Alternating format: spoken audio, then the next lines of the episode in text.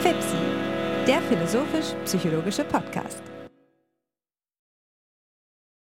Herzlich willkommen, meine Damen und Herren, zur 71. Episode unseres Podcasts FIPSI. Mein Name ist Hannes Wendler und ich bin heute hier mit meinem lieben Freund und Co-Host Alexander Wendt. Wie immer, wenn wir uns hier zusammen einfinden, Alexander, online, um diesen Podcast aufzuzeichnen, ist es mir eine sehr große Freude. Wir haben uns ja heute früh verabredet ähm, und jetzt ist es doch schon spät geworden, weil wir uns über allerlei ausgetauscht haben und wir hätten sozusagen schon früher Aufnahme, die Aufnahme beginnen können, dann wären wir jetzt fertig. Das haben wir aber nicht getan, was den freudigen Anlass bietet, weiterzusprechen. Also, lass uns das tun. Ich freue mich, wie gesagt, dass du da bist. Hallo Hannes. Das kann passieren, wenn die Arbeit nicht Work ist. Die, der Work, die man dann in eine Work-Life-Balance setzen müsste. Das kann passieren, wenn Arbeit äh, ein leidenschaftliches Thema ist, ähm, in dem man zu jeder Tages- und Nachtzeit eben sich zum Denken berufen fühlt. Das geht sicherlich nicht mit jeder Arbeit. Äh, man könnte jetzt so hochnäsig sein und glauben, dass man auch den armen Seelen, die in Feldern arbeiten müssen, in denen diese Hingabe nicht möglich ist, dass wir das ihnen hier jetzt vorleben wollen. Nein, so viel nehmen wir uns nicht heraus. Wir haben das große Privileg, aber auch die Verantwortung, in einem der freiesten aller Berufsfelder zu arbeiten. Und das ähm, erlaubt es uns eben, dass wir uns, bevor wir uns hier ähm, über die Sache austauschen, auch schon im Vorgespräch das auf diesen Podcast hinsteuert, ganz frei uns in die Richtung des Geistes bewegt haben. Zugleich sehe ich aber auch die Zahl 71 mit einer Genugtuung. Das erinnert mich an die Zeit, in denen ich Marathon-Rennradfahrer gewesen bin und weiß noch, wie auf meinem Tacho der äh, Kilometerzähler allmählich hochging auf der Hoffnung, ähm, eine Zahl zu erreichen, die dann das Gefühl vermittelt, langsam nach Hause zu kommen, sozusagen der Point of No Return, der der geistige Point of No Return, der bei so einem Marathon knapp über 100 Kilometer liegt. Ähm, aber das Ziel von 200x Kilometern schwebt mir für unseren Podcast gar nicht vor. Es gibt hier kein äh, sehnliches Ankommen, aber es ist doch auch schön, auf 70 Episoden zurückblicken zu können. Insofern ähm, freut mich hier, dass wir uns dieses Tricks be, ähm, bedienen, alle unseren Episoden eine Zahl zu geben. Wir könnten hier ja auch an die Stelle der Episodennummer ein, ähm, ein Wort setzen oder eine äh, Kombination von Buchstaben, aber äh, das würde uns wohl doch am Ende des Tages wieder nur darin zurückbringen, dass wir äh, die, die Episodenzahl ähm, nachzählen und nachrechnen. naja gut, das sind ein paar disperse ungeordnete Reflexion am Anfang des Podcasts. Jetzt wird es aber wieder sachlich. Äh, verzeihen Sie es mir, meine Damen und Herren, das ist so mir aus mir herausgestolpert. Jetzt geht es zur Sache. Wir wenden uns nämlich der Sache, äh, die man den Gegenstand der Psychologie nennen kann, die Sache der Psychologie zu. Wir fragen uns danach, welche äh, Form von Forschung am angemessensten ist. Und ähm, dazu braucht man, braucht man eben so etwas wie ein Arbeits, eine Arbeitsdefinition, einen Arbeitsgegenstand, etwas, womit man die Psychologie beim Namen nennen kann. Und weniges hat in den letzten Jahrzehnten dabei weniger Anklang gefunden als das Wortpaar Erleben und Verhalten. So viel allerdings nur zu meiner Seite. Äh, jetzt bitte ich dich darum, das Thema aus deiner Perspektive einmal einzuleiten. Das tue ich gerne, ja. Ich denke, dass es unsere Zuschauer und Zuhörerinnen uns danken auch, dass wir die Episoden mit arabischen Ziffern zählen anstelle von irgendwelchen Buchstabencodes, die man dann entziffern müsste, dechiffrieren müsste. Es ist da auch die die Nützlichkeit der Selbstverständlichkeit, ähm, die uns dazu bewegt, so zu zählen. Also ein amüsanter Gedanke am Anfang. Jetzt aber, wie du gesagt hast, will auch ich zur Sache übergehen. Wir widmen uns heute dem Thema ähm, der Psychologie selbst, so wie sie gemeinhin verstanden wird. Die Psychologie ist die Wissenschaft vom Erleben und Verhalten. Das ist ein Satz, den jeder und jeder kennen wird, der oder die schon ein Psychologiestudium absolviert hat oder noch sich mitten darin befindet. Es ist gewisserweise die Standardformel, um diese Frage nach der, diese Frage danach zu beantworten, welche Art von Wissenschaft die Psychologie ist, was ihr Gegenstand auch ist. Und ähm, ich gehe jetzt einmal so vor, dass ich zur Motivation dieses ähm, Vortrages, was untypisch ist für FIPSI, zwei knappe Zitate verlese, die noch nicht die Materialien sind, an denen wir uns heute orientieren möchten. Das erste Zitat, das ich im Sinn habe, ist von Gerrig und Zimbardo aus ihrem Einführungsbuch in die Psychologie, also das den Titel trägt auch Psychologie, das damals für mich, als ich mich beworben habe für einen Bachelorstudiengang in Innsbruck der Psychologie, die vorbereitende Lektüre war. Die, das Universitätsformat in Österreich sieht es vor, dass man, um zum Studium zugelassen zu werden, einen Eignungstest absolviert, der eben Fragen stellt, die die Inhalte dieses Buches betreffen. Man kann also sagen, dass die Innsbrucker Psychologie ähm, sehr stark in ihrem Selbstverständnis auf Studierendenseite geformt ist durch dieses Buch. Und dort steht ganz zu Anfang die folgende Definition, so sprechen sie davon, die folgende Definition der Psychologie. Viele Psychologen suchen Antworten auf, auf die grundlegende Frage, was ist das Wesen des Menschen?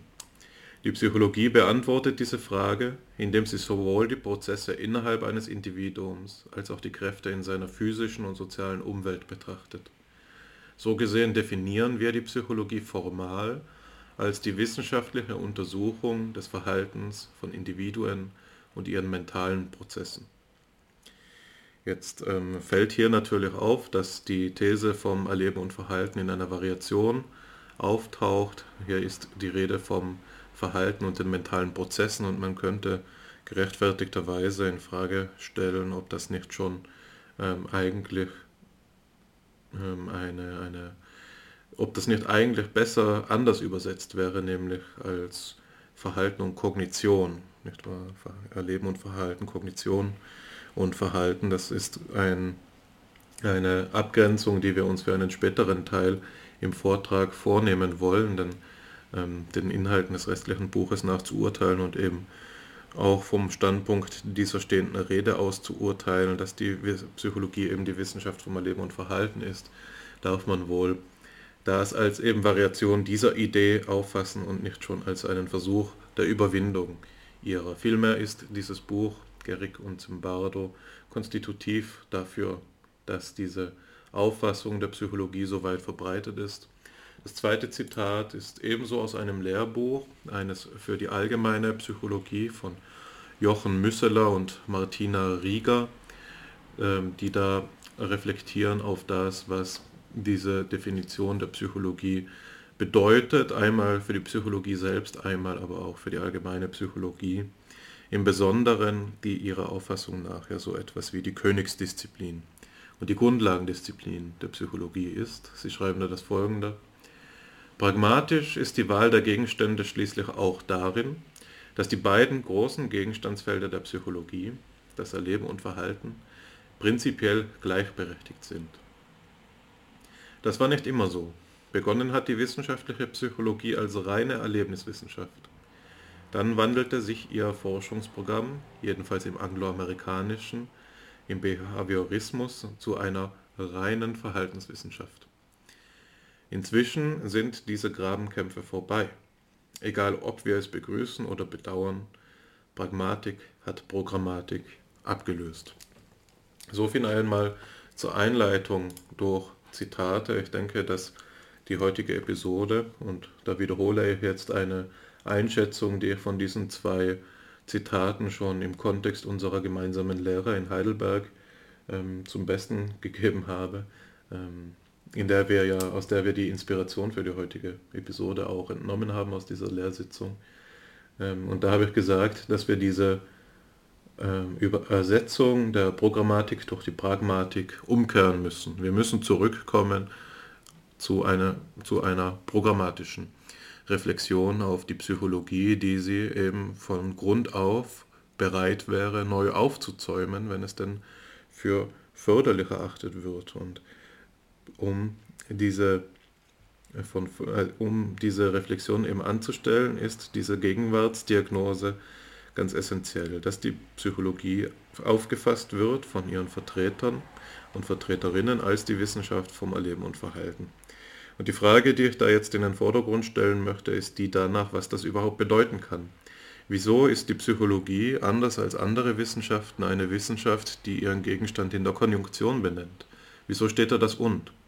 Wenn die Physik die Wissenschaft von den unbelebten Körpern ist, dann hat sie einen eindeutigen Gegenstand, nicht wahr? Es ist nicht die Wissenschaft von den unbelebten Körpern und den Atomen oder wie auch sonst man es fassen wollte, sondern sie hat einen eindeutig bestimmten Gegenstandsbereich. Dahingegen wird die Psychologie aufgefasst als eine Wissenschaft, die gewisserweise zwei disparate Gegenstandsbereiche aufeinander zu beziehen versucht. Und die Krux in dieser Reflexion auf das Wesen der Psychologie ist infolgedessen eben die Reflexion auf den Stellenwert dieses Uns, die, Stellen, äh, die Reflexion auf den Stellenwert der Konjunktion. Du selbst, Alexander, hast es einmal früh in unserer Selbstverständigung auf das Projekt der Arbeitsgemeinschaft Philosophie, Psychologie oder in der Variation dieser ähm, Wendung bei FIPSI als dem philosophisch-psychologischen Podcast so ausgedrückt, dass wir hier sehr vorsichtig sein müssen, wenn wir den Bindestrich setzen. Wieso und mit welchem Recht denken wir uns hier als den philosophisch-psychologischen Podcast? Also wie hängen diese beiden Begriffe denn auf inhaltlicher Seite zusammen, jenseits der syntaktischen Verbindung durch den Bindestrich.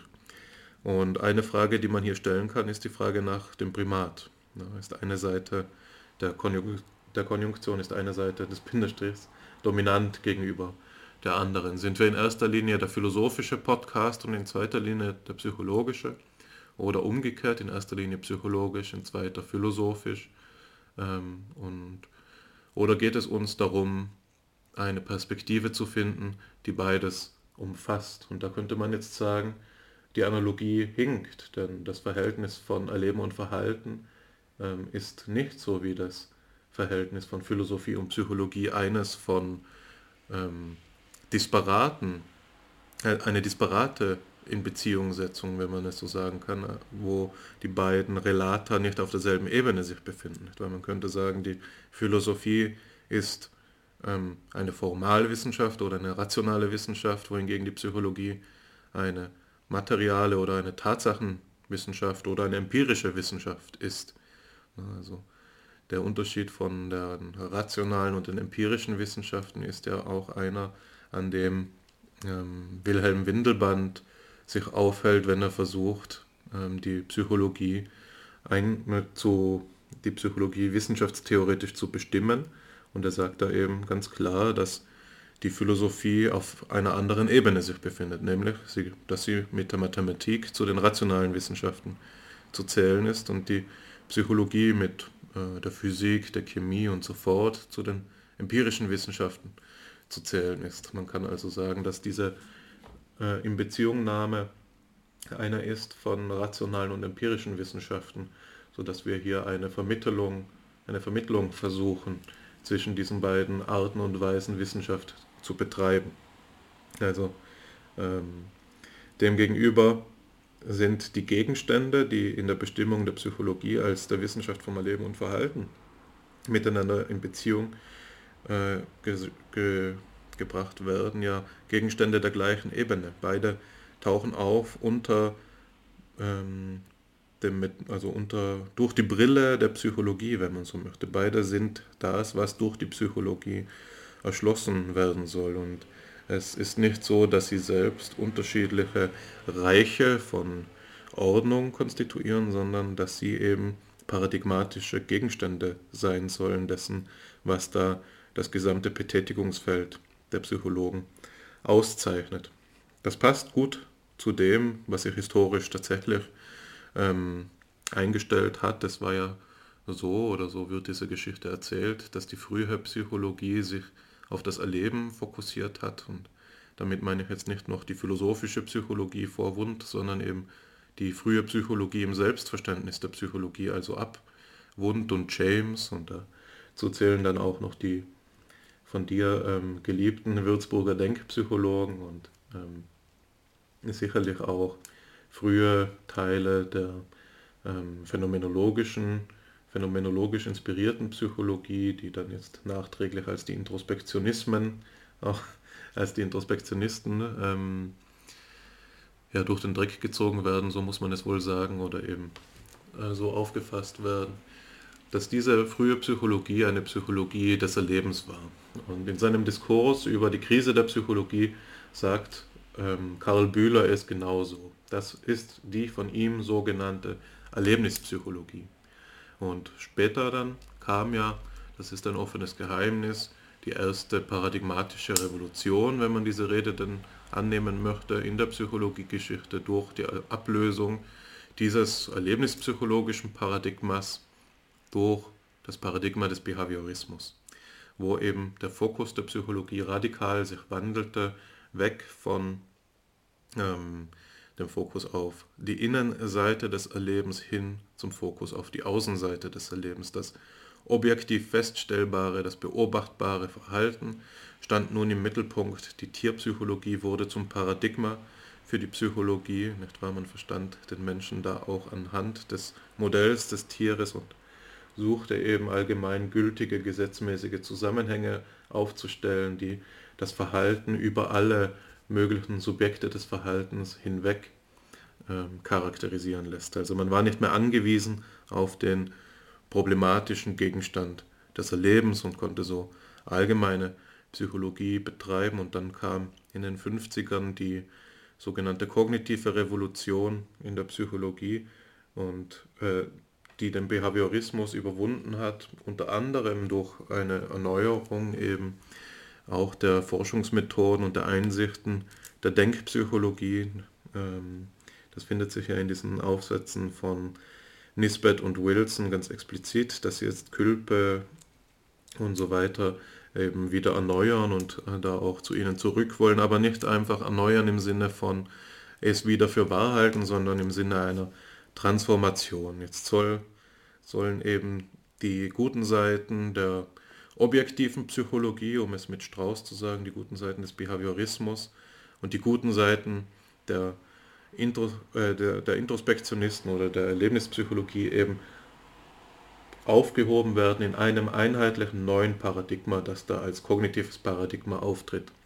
Und das ist der kritische Punkt, an dem die Reflexion der heutigen Sitzung einsetzt, indem wir nämlich fragen oder uns fra zu fragen trauen, ähm, was denn das Verhältnis ist dieser Revolution, der kognitiven Revolution und der Bestimmung der Psychologie, so wie sie heute in den Einführungsveranstaltungen vorgenommen wird. Die Psychologie ist die Wissenschaft vom Erleben und Verhalten. Ist das eine kognitivistische Definition der Psychologie? Und ähm, ja, vielleicht gehe ich da so vor, dass ich es kurz anhand einer Anekdote illustriere, worum es uns geht. Es war ja so, als wir uns für diese Lehrsitzung vorbereitet haben. Da haben wir festgestellt, ähm, dass es doch naheliegend wäre, ähm, nachzusehen, was die Größen des Feldes zu dieser Definition der Psychologie sagen. Immerhin wird sie so breit vertreten. Und wir waren nicht wenig überrascht, als es eben nicht allzu einfach war, überhaupt Veröffentlichungen, Veröffentlichungen zu finden, die sich dem widmen. Also es ist mehr so, dass diese Definition der Psychologie selbst nicht reflektiert bleibt. Man kann nicht sagen, sie wäre implizit, denn sie wird ja thematisch in die Ein Einleitungen der Lehrbücher geschrieben, an den, an den Anfang der Einführungsvorlesung gestellt. Aber es ist nicht so, dass diese Definition ähm, systematisch entwickelt zu sein scheint. Und wir haben da eine systematisch, äh, eine, nicht eine systematische, sondern eine, eine nennenswerte, eine besondere Ausnahme gefunden. Und diese Ausnahme äh, findet sich eben in der Arbeit von Karl Friedrich Graumann. Der große Karl Friedrich Graumann den du ja gerne als einen der großen Psychologen des späten 20. Jahrhunderts ähm, erwähnst und ihn äh, zu seiner Ehre kommen lässt. Karl Friedrich Graumann war jemand, der in einigen seiner Aufsätze genau auf diese Verhältnisbestimmung eingegangen ist. Er war der Denker, der nach der Konjunktion gefragt hat, also nach dem Stellenwert des Und und damit auch der wichtigste Ideengeber für die heutige Episode war, so wie wir sie Ihnen darstellen wollen. Ich stelle jetzt kurz noch Graumanns äh, Idee vor, nur in, in, groben Zügen, weil wir dann ja gleich auf ihn noch dezidiert eingehen werden, bevor ich dir, dich zum Wort kommen lasse.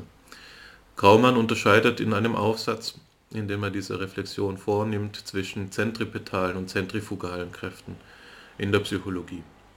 Das ist eine Metapher aus der Physik und äh, hat, äh, es ist zugleich eine Metapher, die verschiedene Bedeutungen annehmen kann. Die zentrifugalen Kräfte sind die Fliehkräfte. Das sind die Kräfte, die in einer Rotationsbewegung, also in einer Kreisbewegung, auf einen Körper einwirken und ihn wegtreiben von dieser Kreisbewegung oder wegtreiben von, vom Zentrum, vom Mittelpunkt dieses Kreises.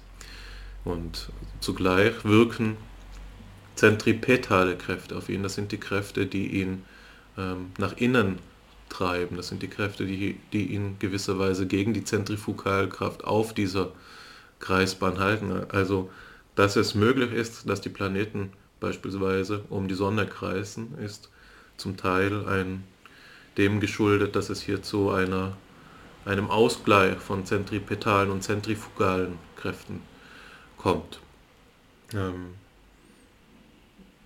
ja, es gäbe dazu noch Details zu sagen, weil das Aber dafür bin ich eigentlich nicht der richtige Vorträger, weil es auch vom Beobachtungssystem abhängig ist, welche Kraft bestimmt werden kann. Wenn ich mich richtig erinnere, war es die Zentripetalkraft, die es erfordert, um festgestellt zu werden, dass wir uns im bewegten System befinden, wohingegen die Zentrifugalkraft auch von einem Standpunkt von außen äh, festgestellt werden kann.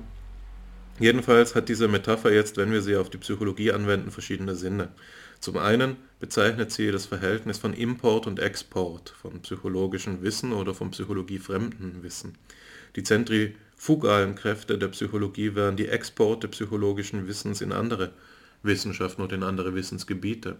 Also wenn die ähm, Ökonomen äh, beispielsweise versuchen, das Bild des Homo economicus zu überwinden und so etwas anstimmen wie eine Behavioral Economics, in der eben auch die irrationalen Kräfte, die ähm, in die Modellierung des Verhaltens mit einbezogen werden, dann ist das eine, ein klassisches Beispiel für eine zentrifugale Wirkung, die die Psychologie auf andere Wissenschaften ausgeübt hat.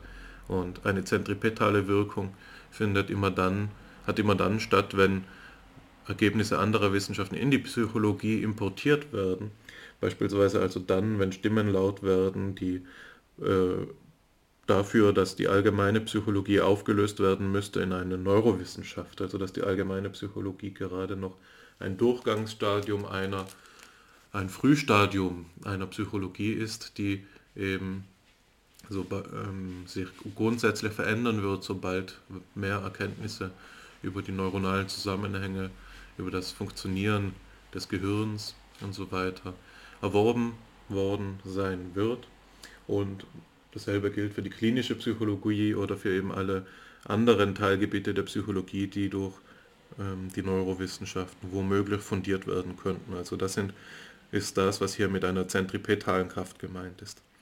Dieselbe Metapher taucht aber noch in einem anderen Sinn auf und das ist der Sinn, der mit dem zwar zusammenhängt, was ich gerade dargestellt habe, aber der dann noch einmal eine begriffslogischere Ebene betrifft und das ist der Sinn, dass es äh, hier um die Identität der Psychologie selbst geht. Also nicht nur in dem Sinn, wie bis zu welchem Grad darf die Psychologie Wissen exportieren, wie stark dürfen die zentripetalen Kräfte werden, bis die Psychologie ihr eigenes Wesen vergeben hat, nach außen getragen hat, oder wie stark dürfen Jetzt habe ich es falsch gesagt, das waren die Zentrifugalen. Ja? Oder wie stark dürfen die zentripetalen Kräfte Wissen von außen in die Psychologie hineintragen, bis sie entfremdet wird.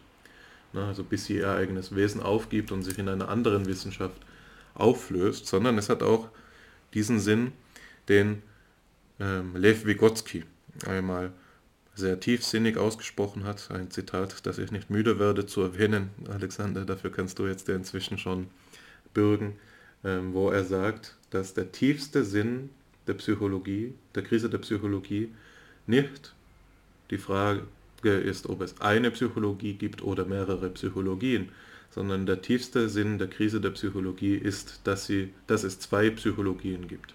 Für ihn die materialistische Psychologie und die spiritualistische Psychologie. Und dass diese Identität der Psychologie eben durch eine Dualität konstituiert wird. Das ist der tiefere begriffslogische Sinn der Zentripetalitäts- und Zentrifugalitätsmetapher. Hier ist die Frage, die danach, wie diese beiden Aspekte, diese dualen Aspekte, sich das Gleichgewicht halten und zu so etwas wie einer einzigen zusammengehörigen Disziplin werden können. Also ähm, wie stellt sich, so könnte man es reformulieren, Stabilität in dem Flux ein dieser Kreisbewegung? Wie stellt sich hier ein Equilibrium ein? Wie kommt die Psychologie zur Ruhe?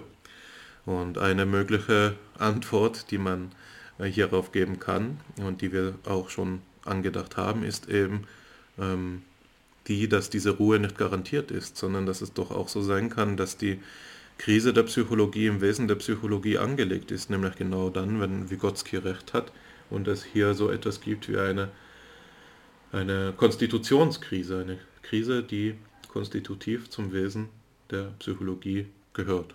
Ne? Also das ist das, was wir heute hier verhandeln wollen, wenn wir über ähm, Erleben und Verhalten und die Definition der Psychologie sprechen. Jetzt gäbe es noch viel zu Karl Friedrich Gaumanns Denken zu sagen. Ich deute nur den einen Gedanken noch an und der ist der, dass die Version, die wir betrachten, Erleben und Verhalten, nicht die originale Version ist, an der sich die Dualität der Psychologie im modernen Sinn entwickelt hat, sondern das ist seiner Ansicht nach die zwischen Individuum und Kollektiv oder wie er es sagt, noch adäquater, zwischen Experimentalpsychologie und Völkerpsychologie. Also hier sehen wir, dass die Dualität Erleben und Verhalten mit der aus einer älteren Dualität hervorgeht und dass sie ihr bis zu einem gewissen Grad immer noch entspricht. Erleben wäre hier das Wort für, ähm, für die Experimentalpsychologie, wohingegen das Verhalten das Wort für die Völkerpsychologie wäre. Da es aber natürlich nicht so einfach geht, dass es auch erlebensmäßig, also Forschungen gibt, die auf das Erleben des Volkes zielen, also völkerpsychologische Studien mit dem Gegenstand des Erlebens, so wäre es genauer gesagt, und experimentalpsychologische Studien mit dem Gegenstand des Verhaltens, das ist ja eigentlich selbstverständlich, sehen wir eben, dass es hier zu so etwas gekommen ist wie einer Parallaxe und dass diese nachträgliche äh, ja, Überlagerung eigentlich hinkt und eigentlich so nicht wirklich aufrechterhalten werden kann. In modernen Diskursen jenseits von Graumann finden wir das ganze Problem dann wieder, wenn es heißt, wenn Daniel Dennett beispielsweise, der Wissenschaft aus der ersten Person Perspektive, also der Wissenschaft, die das Erleben fokussiert, den Vorwurf macht, dass sie keine Perspektiven hat, dass es äh, diese Wissenschaft nicht objektiv werden kann, dass sie keine Zukunft hat, dass sie eine Fantasie bleiben wird. Und eben auf der anderen Seite ähm, von den, äh, von den ökologischen, sage ich jetzt mal, von den ökologischen Phänomenologen die Erwiderung gibt, dass jede wissenschaftliche Psychologie, die dem erste Person, der erste Person Perspektive nicht Rechnung trägt, den Gegenstand der Psychologie eigentlich von Grund auf verkennt und dass wir dieses Ideal des View from Nowhere, ne, dem Dennett nachzuhängen scheint, für die Psychologie eigentlich nicht anstreben dürften, sondern wir müssen vielmehr, und das ist genau das, woran Sie auch arbeiten, eine Vermittlung von erster und dritter Person Perspektive ähm, leisten in der Phänomenologie für die erste Person Perspektive, für die Erlebensperspektive zuständig ist und ähm, die objektive Psychologie, sage ich jetzt mal, wieder, verwende wieder dieses schöne Wort, ähm, die neurowissenschaftliche, die naturalisierte Psychologie, die mit mathematischen Modellen arbeitet, für die dritte Personenperspektive zuständig ist. Und nur dann, wenn diese Vermittlungsleistung erbracht ist, kommt die Psychologie zur Ruhe oder kommt zu ihrem eigenen, eigentlichen Potenzial. Das ist hier das, was wir verhandeln wollen und ich habe schon angekündigt, dass ich es nicht weiter treiben will, weswegen ich jetzt an dieser Stelle dir das Wort übergebe, Alexander, und mich darauf freue, was du alles zu ergänzen haben wirst. Danke für die Einleitung.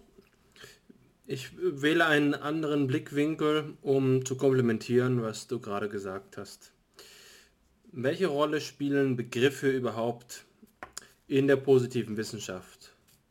Die Wissenschaft der Psychologie ist eine positive Wissenschaft in ihrer Entwicklung im 20. Jahrhundert und ähm, Begriffe sind Formen der Verständigung, sind Gegebenheiten, die gerade in der Philosophie ihre Wirkung entfalten, ihre Bedeutung haben. Die Begriffsbestimmung ist seit jeher das Kerngeschäft der Philosophie und es gehört zum rationalen Wesen des Argumentierens, dass jemand seine Begriffe klarstellt. Jetzt ist es allerdings so, dass es sich dabei um eine Art und Weise des Denkens handelt, die gerade eben durch diese positivistische Emanzipation der Wissenschaften in ihrer Geltung für die diese selbst, für die Forschung selbst in Frage steht. Bedarf die Wissenschaft der Psychologie überhaupt klarster Begriffsbestimmung, um operationsfähig zu sein, um ihrer Forschung nachgehen zu können? Da gibt es jetzt zwei Antworten. Die eine ist, äh, offensichtlicherweise, es ist notwendig, ein Fundament zu bilden äh, und dieses Fundament ist deduktiv logisch, das heißt, es gibt eine Abhängigkeit von Begriffen. Die andere ist, dass es sich um ein problematisches Verhältnis handelt. Zwar ist die Wissenschaft ähm, darauf angewiesen, sich zu verständigen und insofern liegt es auch nahe, dass Begriffe eine Rolle spielen, aber Wichtiger noch ist es, dass sie sich ihrem Gegenstand, dem empirischen, äh, dem empirischen Feld zuwendet. Und dabei kann es eben auch sein, dass Begriffe sich zum Beispiel verändern, dass Begriffe andere Bedeutungen annehmen, dass Begriffe in ihrer Relevanz äh, äh, zunehmen oder abnehmen. Der Begriff des Begriffes ist in den Wissenschaften folglich nicht selbstverständlich. Es wäre jetzt also ein Fehler zu sagen, dass wir nach einer einfachen Begriffsbestimmung vorgehen und dann am Ende klar, logisch deduzieren, wie es um Erleben und Verhalten in der Psychologie steht. Das ist der Ausgangspunkt, um klarzustellen, äh, auf welchem Territorium wir überhaupt argumentieren. Man könnte nun klassisch etymologisch anfangen und resonieren, was wohl Verhalten und Erleben bedeutet. Und es hat auch seinen Wert. Ja, denn wie gesagt, die Begriffe sind auch in dieser zweiten positiven, positivistisch positiven Perspektive nicht ohne Bedeutung. Aber das Ergebnis ist dann eben noch nicht erreicht, wenn man an das Ende der Begriffsbestimmung angekommen ist. Begrifflich ist es ganz offensichtlich so, dass das Erleben vom Leben stammt und das findet sich so bei äh, Graumann auch. Also es handelt sich um eine, ähm, um, um eine Komposition, um ein Kompositum, das den Präfix R hat und äh, dann das Lebnis ableitet vom Leben. Das R bedeutet dabei so viel wie auf etwas zu. Ähm, es ist eine Art des gerichteten Lebens. Das Leben des, der Erfahrung, das Leben des Bewusstseins, das Leben des Menschen ist sich, erschöpft sich nicht darin, dass es bloß lebt, so wie wir zum Beispiel von ähm, der Natur überhaupt sagen können, dass sie durch Leben erfüllt ist oder vielleicht von manchen ähm, lebendigen Organismen sagen, dass sie leben, das Erleben ist gewisserweise ein ja, erschließendes, eröffnendes. Es ist ein erzeugendes, erbringendes Leben. Es entsteht im Erlebnis also etwas, was äh, nicht einfach nur die Selbstreproduktion in einem funktionalen Sinne sein kann, sondern es ist hier weitgehend von Bedeutung zu sprechen, wenn wir vom Erlebnis reden. Das Erlebnis ähm, können wir aber nicht nur vom Er her denken. Es ist nicht nur der ähm, Telos, der hier am Anfang steht, es ist nicht nur der Sinn, die Richtung, sondern es ist vor allen Dingen ja dieses Leben selbst. Ein, das Leben ein tiefer Begriff und da sehen wir die Wurzeln der Theoriebildung gleich hervorscheinen. So findet sich der Erlebnisbegriff vor allen Dingen bei Wilhelm Dilthey, der ihn geprägt hat. Der erwähnte Wilhelm Wundt verwendet den Begriff des Erlebens auch, aber er transformiert ihn im Laufe seines Werkes. Und klarer ist es eben in der Lebensphilosophie Wilhelm Diltheys zu finden, was es mit dem Erleben auf sich hat.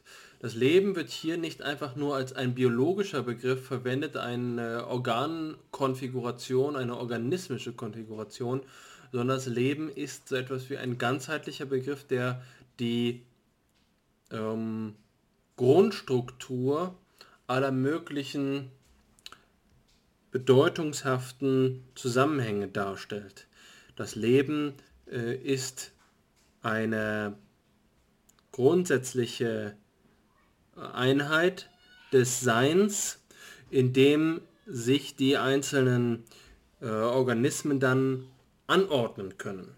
In diesem Sinne heißt Leben auch Ordnung und bedeutet so viel wie Strukturgefüge, in dem wir uns jetzt im Erleben orientieren können. Das Erleben auf diese Weise gedacht ist natürlich weit von dem entfernt, was wir eben angerissen haben, was du eben angerissen hast, nämlich ähm, die erste Person-Perspektive. Hier ist das Erleben viel grundsätzlicher gefasst. Und diese grundsätzliche äh, die Fassung, die manchen vielleicht äh, abstrakt zu sein scheint, hat eine klare, einen klaren Vorteil. Äh, insofern, als es sich nicht auf die alltäglichen Intuitionen verlässt, in der wir das Erleben gleich vom Ich her denken, sondern vielmehr fragen, was am Ich durch das Erleben hervorgebracht wird, wie man zum Ich kommt, wenn man durch das Erleben hindurchgeht, was am Erleben gegeben sein muss, sodass sich darin ein Ich zum Vorschein bringt. Das ist der äh, Tiefgang des Erleben-Begriffes. Der Verhaltensbegriff ist jetzt ebenfalls schwierig. Natürlich können wir äh, das Verhalten vom Verhältnis her denken, dann verhalten wir uns im reflexiven Sinne zu etwas. Ähm, wir nehmen eine Haltung ein. Etwas nimmt eine Haltung zu etwas anderem ein, etwas nimmt einen Standpunkt ein, bezieht einen Standpunkt, bringt sich in Position dazu. Gleichzeitig haben wir aber auch das Verhältnis im Sinne der Proportio, dem lateinischen Begriff der Proportio, wenn wir zum Beispiel verhältnismäßig sagen. Verhalten ist letztlich aber auch hier wieder etwas, wenn du von der dritten Person Perspektive sprichst, was wir eigentlich von, von der Reaktion her denken müssen, von der Tat her denken müssen. Der Verhaltensbegriff ist gleichzeitig auch eine Rückübersetzung des Behavior-Begriffs, ähm, der, der natürlich die behavioristische Psychologie wie kein anderer Begriff geprägt hat, aber auch dort nicht einfach selbstverständlich zu nehmen ist. Es ist nicht sozusagen äh, das Verhalten so etwas wie der ähm, Ablauf des Geschehenes in einem minimalen Sinne, sondern auch da ist der Verhältnis gleichzeitig auch äh, etwas, was erklärungsbedürftig ist, wenn wir sagen, ähm, dass sich jemand verhält oder der Organismus, die Maschine, was auch immer, der Bestandteil des Organismus verhält sich zu etwas anderem. Äh, das ist hier allerdings so, dass wir fragen müssen, ist das eine, ein logisches sich in Beziehung setzen, äh, eine Haltung einnehmen? Ist es ein geistiges eine Haltung einnehmen? Ist das ein, äh, ein räumliches sich in eine Position bringen, sich, äh, sich in einen Standpunkt einzunehmen. Der Verhaltensbegriff und der Erlebnisbegriff, beide Begriffe sind nicht selbsterklärend, wenn wir auf ihre etymologischen Wurzeln achten. Ähm, wir kennen beide Begriffe zu gut. Manchmal ist eben das, was wir am meisten bedenken und das uns am vertrautesten zu sein scheint, doch auch wiederum das Fernste. Weder Verhalten noch Erleben führen an einen einfachen Punkt. Jetzt haben wir sie zwar so verwendet, dass wir sagen erste und dritte Person Perspektive und machen es uns damit so leicht, dass wir äh, operationsfähig werden, aber die Komplexität liegt hier doch im Detail. Erleben und Verhalten stehen in keinem Verhältnis, wenn wir auf unsere e- Etymologie hier bedenken, dass wir sagen können, selbstverständlich ist das zielhafte, das gerichtete Leben etwas, was zu diesem Verhältnis in einer offensichtlichen Komplementarität steht. Als würde das eine das andere fordern. Im Gegenteil, spannt das jetzt eine Problematik auf, bei der wir so weit gehen können, wie der erwähnte Karl Friedrich Graumann an anderer Stelle getan hat, nämlich die ähm, Begriffe Erleben und Verhalten aneinander zu binden, zu sagen, dass es kein Verhalten ohne Erleben gäbe und kein Erleben ohne Verhalten. Das führt uns zu einem dritten, einem das beide überspannt. Das ist der Begriff der Handlung, auf den wir sicherlich auch nochmal eingehen können, der von Graumann an diese Stelle gesetzt wird. Ja, Erleben und Verhalten werden dann, das hast du schon zu denken begonnen in deinen Ausführungen, eben zu einem Tupel, zu einem Zweierbündnis, zu einer geordneten Reihe von zwei Namen, deren Verhältnis untereinander nicht einfach nur eine offene Menge ist. Und wir könnten jetzt als Gegenstände der Psychologie ohne Veränderungen der erstgenannten auch noch weitere hinzunehmen. So könnte man ja sagen, Erleben, Verhalten und neuronale Aktivierungsmuster. Das ist so einfach eben gerade nicht, denn Erleben ist auf Verhalten angewiesen, Verhalten weist auf Erleben zurück und das Grundverhältnis, was man da jetzt feststellen kann, ist, dass wir in diesem Lebensbegriff des Erlebens eine gewisse Innerlichkeit haben. Ja, der Ordnungsgedanke, den ich vorhin erwähnt habe, stiftet einen inneren, eine innere Struktur. Es geht hier um die äh, Innerlichkeit, so wie wir sie eben methodisch dann in der ersten Person, Person Perspektive reflektiert sehen. Und das Verhalten äh, ist über eine Äußerlichkeit zu verstehen. Was aber bedeuten nun Innen und Außen? Und hier kommen wir auf eine schöne philosophische Auslösung dieses Zusammenhangs hinaus. Also wir denken jetzt das Erlebnis vom Innenleben her oder von der Innenseite des menschlichen Daseins, das Verhalten von der Außenseite. Was sind Innen und Außen nun aber für Begriffe? Innen und Außen stehen zunächst einmal in einem rein logischen Verhältnis.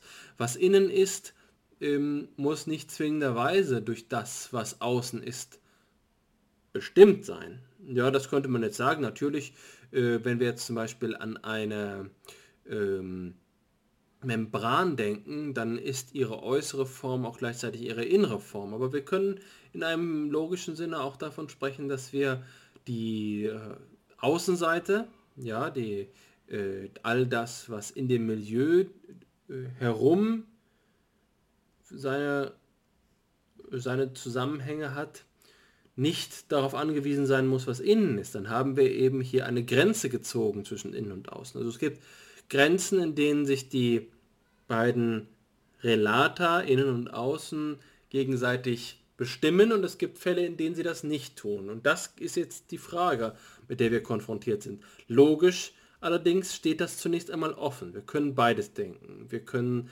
Erleben und Verhalten als Innen und Außen abhängig oder unabhängig voneinander denken.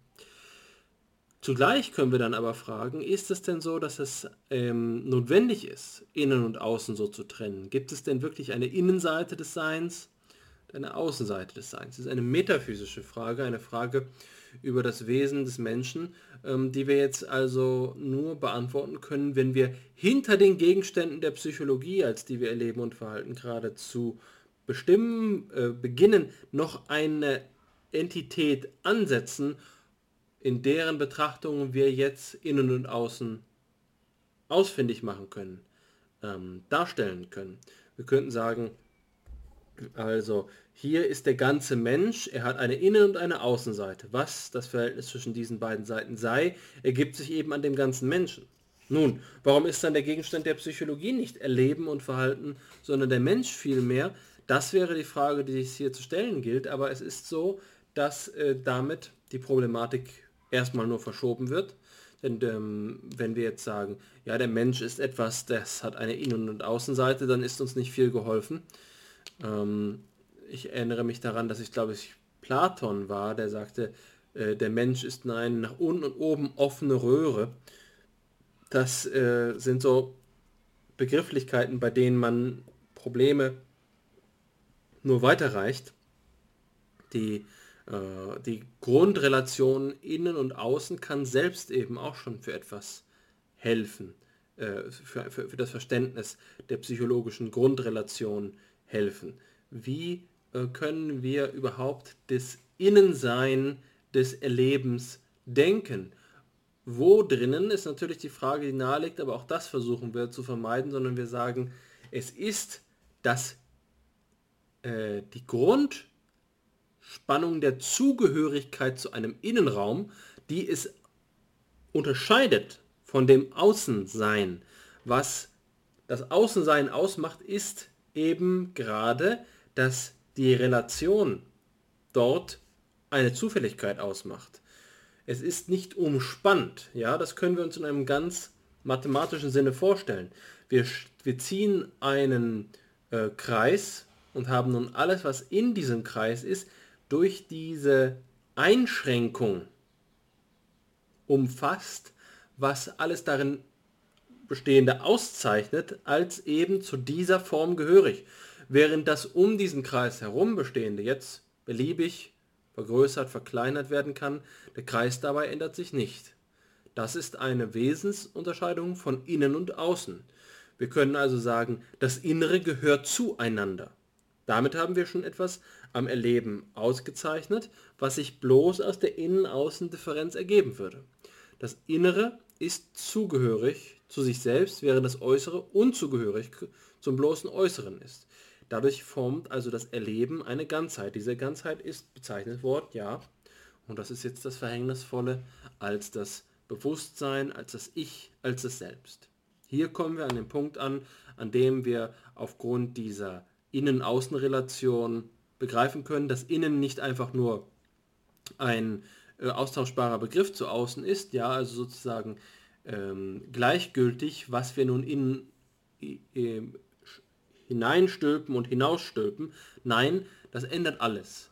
Denn die Innenseite ist eine gesonderte Form. Äh, es gibt hier eine wesentliche Asymmetrie. Und so können wir dann über das Erleben zu denken beginnen. Das über das Erleben in einer höchst formellen Form äh, zu denken beginnen. Wenn wir, wie gesagt, diesen Weg einschlagen wollen, das hatte ich ja von vornherein gesagt, der begrifflich die Probleme der Psychologie zu beheben können meint was wie erwähnt nicht selbstverständlich ist. Denn diese Begriffe sind gerade in der positiven Wissenschaft, die auf ihr deduktives Fundament nicht mehr angewiesen ist, auch teilweise nur Versatzstücke, Behelfsformen. Wie wir in vorherigen FIPSI-Episoden mehrfach dargelegt haben, ist die Gegenstandsfrage der Psychologie in ihrer positivistisch-operationalistischen, scientistischen Ausfertigung äh, Formulierung nicht von höchster Priorität.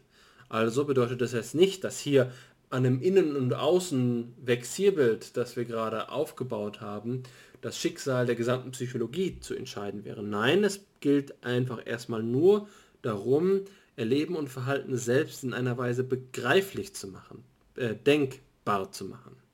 Und wie gesagt, die äh, Innenseite und ihre Zugehörigkeit gestattet uns nun das Besondere in einer formalen Weise zu fassen, was wir Bewusstsein nennen. Und das führt mich, um meinen Redebeitrag auch zu, zu einem äh, einstweiligen Ende kommen zu lassen, zu unserer ersten Quelle, die ich jetzt noch verlesen möchte. Denn die passt genau in diesem Sinne ähm, in den Zusammenhang hinein. Wir finden dort in dem Kontext, den wir jetzt schon mehrfach erwähnt haben, Karl Friedrich Graumanns Denken über die, ähm, über die Psychologie in ihrer Grundverfassung eine Passage, die diese Innerlichkeit äh, darstellt, illustriert, einen Eindruck von ihr verschafft. Graumann sagt, das Erlebte als das immer selbst erlebt und damit originär immer nur einem Ich gegebene macht die Erlebnisperspektive zur reinen Ich-Perspektive. Die erlebnisdeskriptive Psychologie ist die der ersten Person. Zu deren methodischen Hauptproblem wird folgerichtig das Fremdseelische. Es sei denn, die Innerlichkeit des anderen, etwa sein Gefühlsleben, wird unmittelbar im Ausdruck erfasst. Bis in die zur einzelwissenschaftlichen Hermeneutik tendierende Methodik der Erlebnispsychologie wird dem unmittelbaren, unvermittelten, intuitiven Erfassen, Verstehen des Charakters, des Gefühls, ja der Intelligenz in den verschiedenen Ausdrucksfeldern bis hin zur Handschrift besondere Aufmerksamkeit gewidmet Wenig hat die Übernahme des Erlebnisbegriffes in der Psychologie dazu beigetragen, den mit dem älteren Bewusstseinsbegriff verbundenen Immanentismus endgültig zu durchbrechen. Während für Husserl schon ab den logischen Untersuchungen alle Erlebnisse als Glieder des Erlebnisstromes durch ihre intentionale Beziehung auf Gegenständliches charakterisiert sind, ja diese Intentionalität sind, ändert sich am psychologischen Immanentismus der Bewusstseinsinhalte nichts, wenn sie künftig Erlebnisinhalte genannt werden. Immer noch gilt David Katz als Klassiker der Erlebnisdeskription, die hier primär Phänomendeskription war. Erleben, vor allem das Perzeptive und Kognitive, war eben ein bei den Dingen sein, noch bevor und ohne dass ein Gestaltpsychologe sich einer Konzeption des Bewusstseins als être au monde verpflichtet gefühlt hätte. Eine Passage von Graumann, die sowohl diesen Kontext, den ich gerade versucht habe, begrifflich herzuleiten, ähm, verdeutlicht, als auch ihn übersteigt. Verdeutlicht insofern, als hier ein Eindruck davon gegeben wird, was denn das Innensein bedeuten kann. Die Ich-Perspektive, das Selbsterlebte, die, äh, der Erlebnisinhalt eine Privatsphäre gewisserweise, wenn wir eben in kartesianischen Bahnen denken, in den Bahnen, die durch René Descartes vorgezeichnet worden sind. Hier wird das Cogito zu einem epistemischen ähm, isolierten Pol, einer eigenen Substanz, zu der es aus der Außenperspektive keinen eigenen Zugang gibt. Es ist also eine Sphäre, eine exklusive Sphäre. Das ist mit Immanentismus zugleich angelegt, wobei man sagen kann, dass der Begriff Immanentismus nicht unterkomplex ist. Das heißt nicht einfach nur Innenleben, äh, Innenseite, sondern Immanentismus heißt doch mehr. Was jetzt hier gesagt wird, ist, dass die Erlebnispsychologie wegen dieser Grundidee des Erlebens als Innerlichkeit eine bestimmte Form annimmt, nämlich die hermeneutische Methodik. Die Hermeneutik, die darauf hinausläuft, das Verborgene in der, ähm, in der psychischen Substanz, in der Res cogitans zu interpretieren. Äh, hier zu, darauf hinauszugehen, dass das Ausdruckserleben als ein eine Spur verstanden wird, als ein Anzeichen für das, was sich hinter dieser, äh, ja, hinter dieser Fassade äh, verbirgt, die eben das ähm, enthält, was wir die Innenseite nennen können. Und ähm, da wird jetzt Bezug genommen auf die Handschrift, das ist die Graphologie der, im, im Rahmen der Ausdruckspsychologie, die ähm, von, äh, von Graumann hier gewiss nicht unkritisch erwähnt wird. Graumann weist darauf hin, dass eine bloße Erlebnispsychologie nicht das Heil der Psychologie bringen kann. Denn diese handschriftlichen Analysen haben eine Entwicklung genommen, die man durchaus als ohne Übertreibung, Übertreibung als esoterisch bezeichnen kann, und zwar im ähm, polemischen Sinne. Insofern als hier die kleinsten Schnörkelungen nach verborgenen und mystischen Regeln als Ausdruck von Persönlichkeit betrachtet wurden, ohne dass es dabei ein objektives, im Sinne der, äh, der Messgütekriterien, objektives Korrektiv gegeben hätte. Ja, also er sagt hier, eine Erlebnispsychologie allein kann es nicht richten. Aber es gibt einen Weg daraus heraus und das ist, was hier mit Edmund Husserl angesprochen wird. Intentionalität be besagt eben das, was ich vorhin als Abhängigkeit zwischen Innen- und Außenseite charakterisiert habe. Hier ist das Erleben auf das Verhalten verwiesen.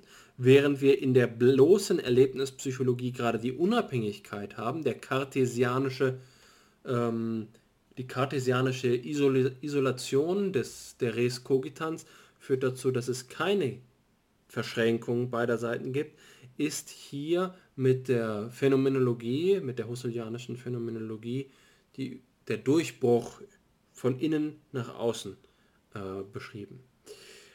Zugleich wird hier auf jemand angesprochen, der ähm, ein Zeitgenosse Edmund Husserls war, nämlich David Katz, der in dem Umfeld von Husserl, aber nicht im engsten Umfeld, sondern eher sozusagen in der Nachbarschaft Husserls in Göttingen gewirkt hat und dann eine wichtige Untersuchung, eine wichtige psychologische Untersuchung äh, mit philosophischer Sprengkraft vorgelegt hat, nämlich über, ähm, wenn ich mich recht entsinne, Tastwahrnehmungen, auf jeden Fall Form von Wahrnehmungen, in denen so etwas wie der, äh, die Wahrnehmbarkeit der Kausalität selbst zum Vorschein kommt, was ein wesentlicher Zweifel an der zu diesem Zeitpunkt bereits 200 Jahre alten Doktrin äh, David Humes bedeutet, nämlich dass Kausalität eine rein inferenzielle Kategorie des Denkens sei.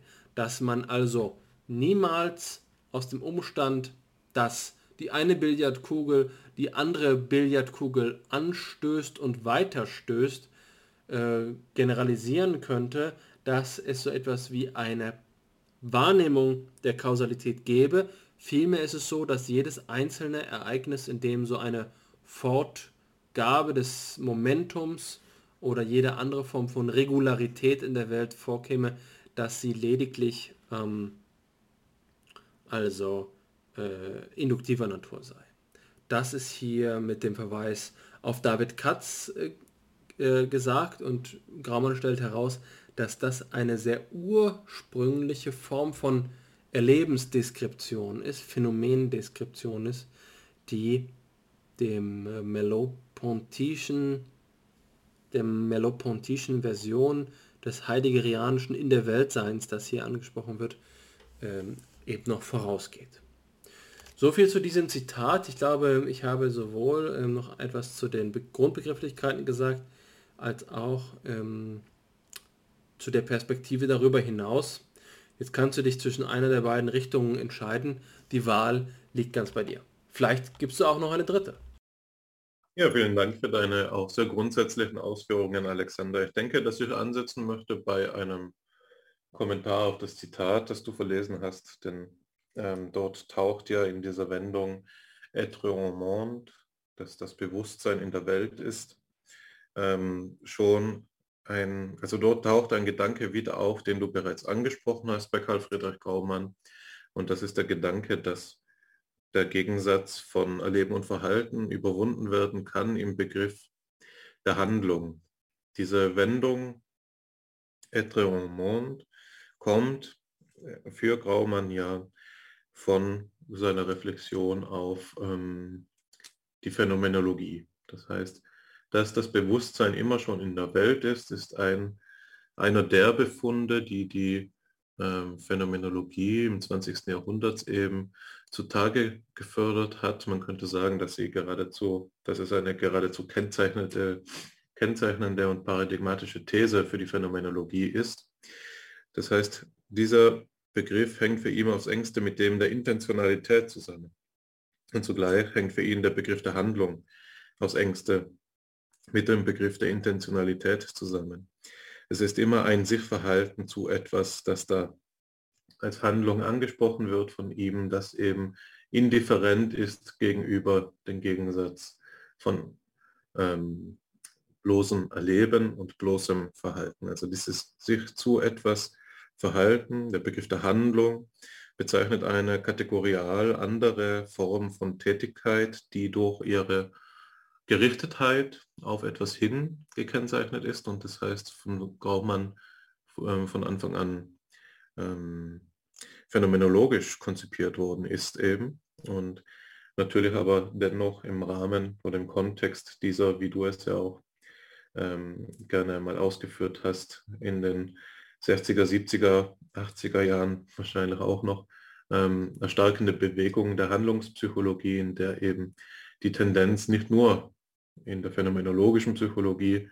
Es war, sondern auch jenseits von ihr den Begriff der Handlung als womöglich das nächste Große ähm, zu vermeinen, das nächste Große, das auch jenseits der Kognitionspsychologie, des kognitionspsychologischen Paradigmas liegen könnte. Dass dem historisch nicht so war, hat verschiedene Gründe, die ähm, vermutlich über den Rahmen dieser Episode hinausweisen würden, für die es auch noch einmal detaillierterer äh, historischer Studien bedürfte, um sie ähm, adäquat einzuschätzen, was jetzt nun das Potenzial der Handlungspsychologie schlussendlich begrenzt hat oder was ihre Rezeption erfolg, erfolglos hat werden lassen.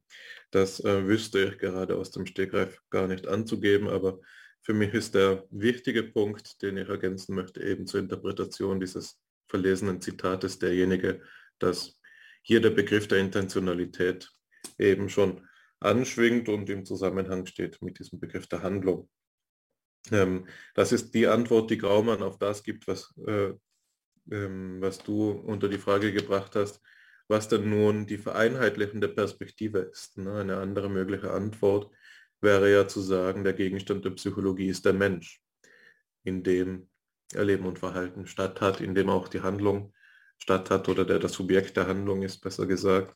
Ähm, aber hier ist es eben so, dass es um die Bestimmung der äh, wissenschaftlichen Psychologie geht, die einen ähm, Gegenstand bestimmen möchte, der auch eine präzise Forschungstätigkeit ermöglicht. Und ähm, da ist es eben so, dass der Begriff des Menschen schon zu einem gewissen Grad aufgeladen ist und dass damit eben auch ein Diffusionspotenzial, äh, eine, eine, eine Diffusionsgefahr einhergeht, sodass es für viele verschiedene Denker ähm, so ist, dass mit dem Begriff des Menschen, mit dem Begriff anthropologisch, alles und nichts bezeichnet worden ist, weswegen äh, es vielleicht nicht immer das Klügste ist, sich selbst auf den Menschen zu berufen. Ähm, was nicht heißen soll, dass man dem Problem einfach so ohne weiteres entgegen, entgegen könnte. Eine Idee, die ich ergänzen möchte, noch äh, darüber hinaus, ist die Idee oder die Frage danach, ähm, was es für die Psychologie bedeutet, dass sie eben die, als die Wissenschaft von Erleben und Verhalten verstanden wird. Man kann ja jetzt sagen, und ich denke, das spielt in Graumanns Reflexionen in einem der Texte, die wir in, in der Lehre berücksichtigt haben, aber jetzt nicht für die Folien, aber mit denen du also auch vertraut bist, eine Rolle. Äh, wir können das jetzt so auffassen, dass wir sagen, das ist ein Verlegenheits, eine Verlegenheitscharakterisierung. Wir wissen es einfach noch nicht besser. Die Psychologie ist die Wissenschaft von Erleben und Verhalten und eines Tages, wenn sie einen reiferen Entwicklungsgrad erreicht hat, werden wir sie durch einen eindeutigen Gegenstand bestimmen können, beispielsweise den der Handlung oder den des Menschen. Also, das ist die eine Möglichkeit. Die andere Möglichkeit ist die, ähm, die ich schon mit Vygotsky charakterisiert habe, dass diese Dualität des Gegenstandes zum Wesen der Psychologie gehört, dass sie also innerlich zerrissen ist. Und ähm, das ist die Betrachtungsrichtung, die ich jetzt kurz einnehmen möchte, denn sie gestattet es mir, eine Diskussion einer früheren Episode von FIPSI aufzugreifen. Und das ist die Diskussion, die wir über den Begriff der Inter- und Transdisziplinarität geführt haben. Wenn wir jetzt sagen, die Dualität der Psychologie gehört zum Wesen der Psychologie, hat das Implikationen für, die, für den Status der Disziplinarität der Psychologie. Die Psychologie wird zur Interdisziplin. Sie ist etwas, das zweierlei in sich enthält und dieses zweierlei auf eine gewisse Weise miteinander vermitteln muss. Und man könnte vielleicht aus dieser Leseweise ableiten, dass es, ihren Grund, dass es auch einen Grund hat, weshalb die Psychologie so erfolgreich ist in, in der Mitteleinwerbung auf Anträge für interdisziplinäre Forschungsunterfangen. Das ist vielleicht, weil sie eben die Interdisziplin schlechthin ist. Ne? Sie, selbst genuin psychologische Fragestellungen sind schon interdisziplinär. Es ist eben nicht so, dass man hier irgendwann so verfahren könnte, als würde man ähm, alle Fenster verschließen und nur sich mit den eigenen Sachthemen behandeln, sondern ihrer Natur nach strebt die Psychologie immer über ihre eigene Grenze hinaus, also über die eigenen fachimmanenten Grenzen hinaus.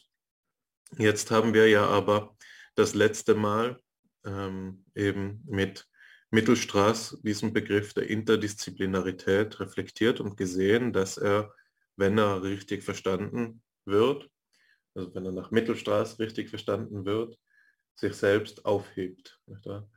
Es gibt, um deine, deine Rede hier äh, wieder, wieder, ja, wieder anzustimmen, einen schwachen und einen starken Sinn der Interdisziplinarität. Der schwache Sinn ist quasi der, von dem ich vielleicht jetzt bis zu einem gewissen Grad gehandelt habe, wenn ich das Wort Vermittlung gesagt, genannt habe.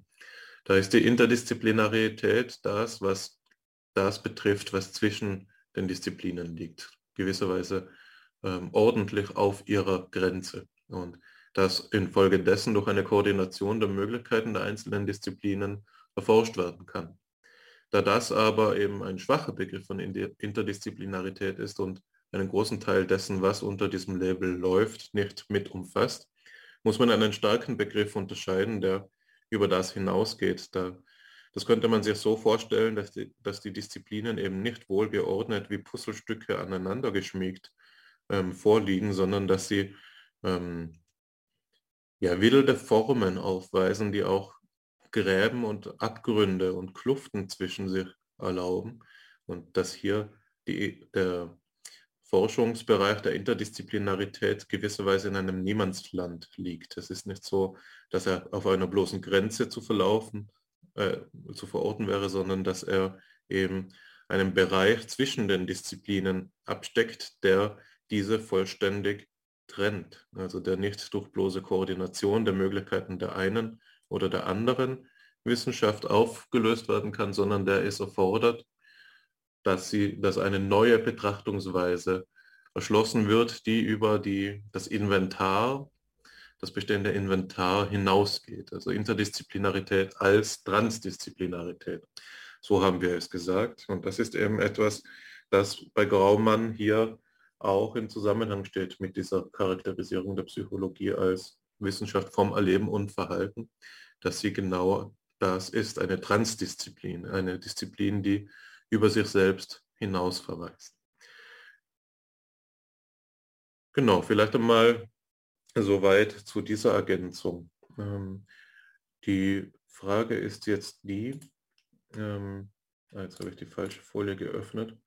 Die Frage ist jetzt die, was die Phänomenologie in, für Graumann noch ähm, leisten kann für die, für die Erschließung dieses transdisziplinären Feldes dieses transdisziplinären Forschungsfeldes der Phänomenologie. Und da ist für mich der mittlere Paragraph des Zitates essentiell, der ja davon handelt, dass es einen frühen Immanentismus gibt und einen späten Immanentismus. Der frühe Immanentismus ist der Immanentismus ähm, der Erlebnispsychologie und der späte Immanentismus ist der Immanentismus des ähm, Kognitivismus.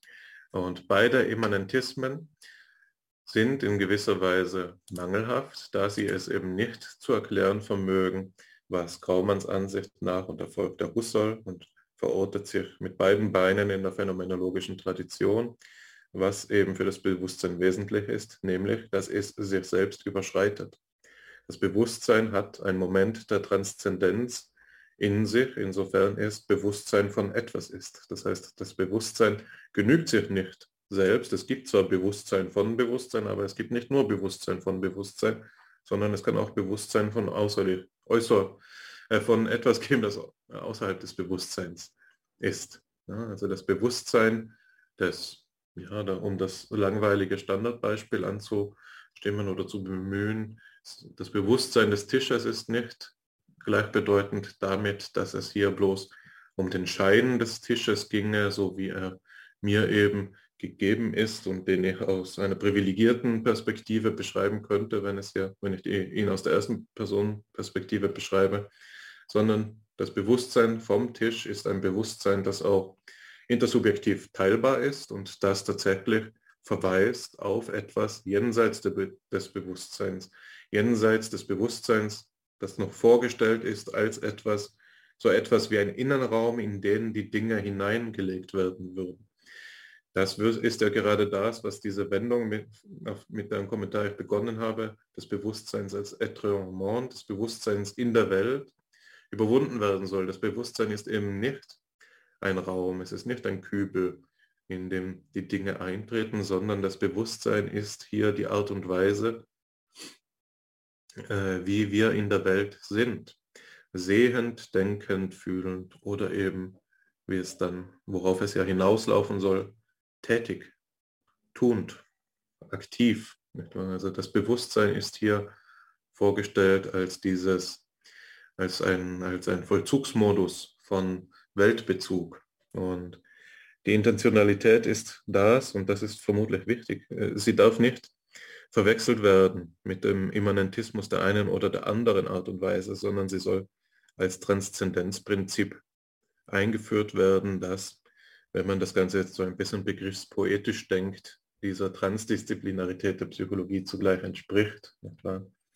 Psychologie weist über sich hinaus und das Bewusstsein weist über sich hinaus, was vielleicht ähm, am Grunde dieses Satzes liegt, den Karl Jaspers einmal geschrieben hat. Ich kann mich nicht mehr genau erinnern, wo, aber dass er im, in seinem späteren Leben eben erkannt hat, mit Aristoteles, dass es erforderlich ist, unter gutem Gewissen alles, was ihm denkbar ist, alles, was ihm denkmöglich ist, unter dem Begriff Psychologie zu verhandeln. Also selbst dann, wenn Jaspers über, sagen wir, die, seine These der Achsenzeit entwickelt, ist das für ihn etwas, das psychologisch ausgesagt werden kann.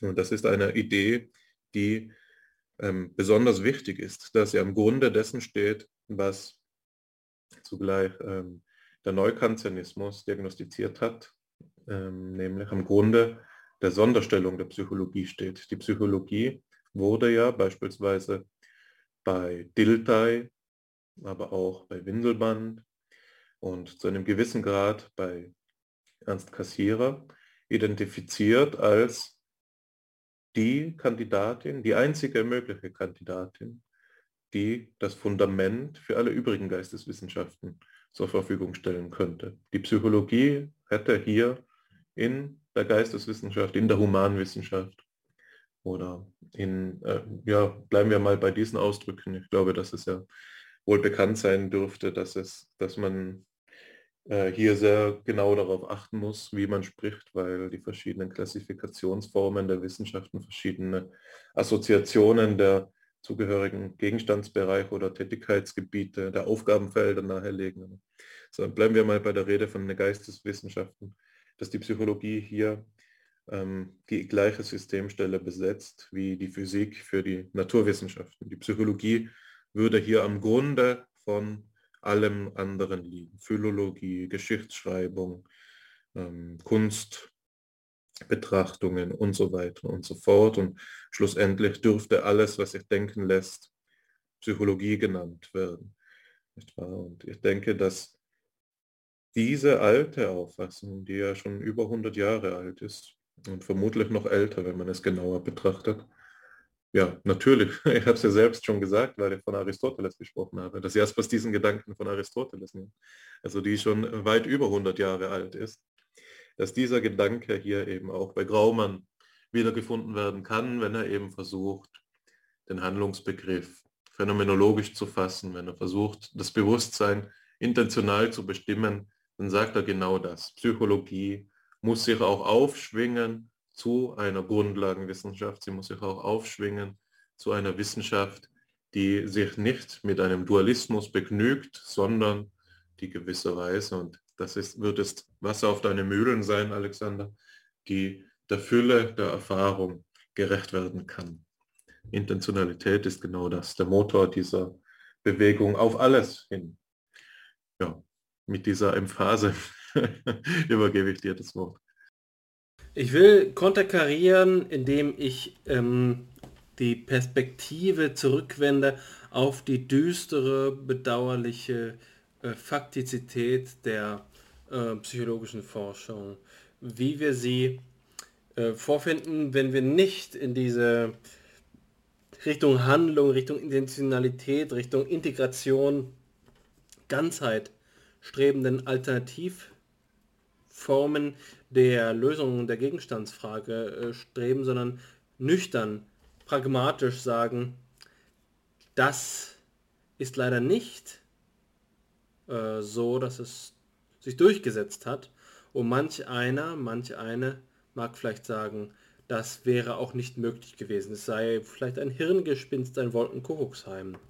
Was ich tatsächlich finde, ist die gegenteilige äh, Bemühung, es sich einfacher zu machen. Und das bedeutet zu fragen, ja, ist all das ähm, vielleicht gar nicht vermittlungsbedürftig, sondern es bedarf nur einer der beiden Elemente. Und äh, da rede ich jetzt nicht von einem Idealismus, äh, esse est percipi, man könne alles auf das Erlebnis reduzieren. Natürlich ist es zeitgemäßer zu fragen, ist Erleben eigentlich nur eine Form von Verhalten?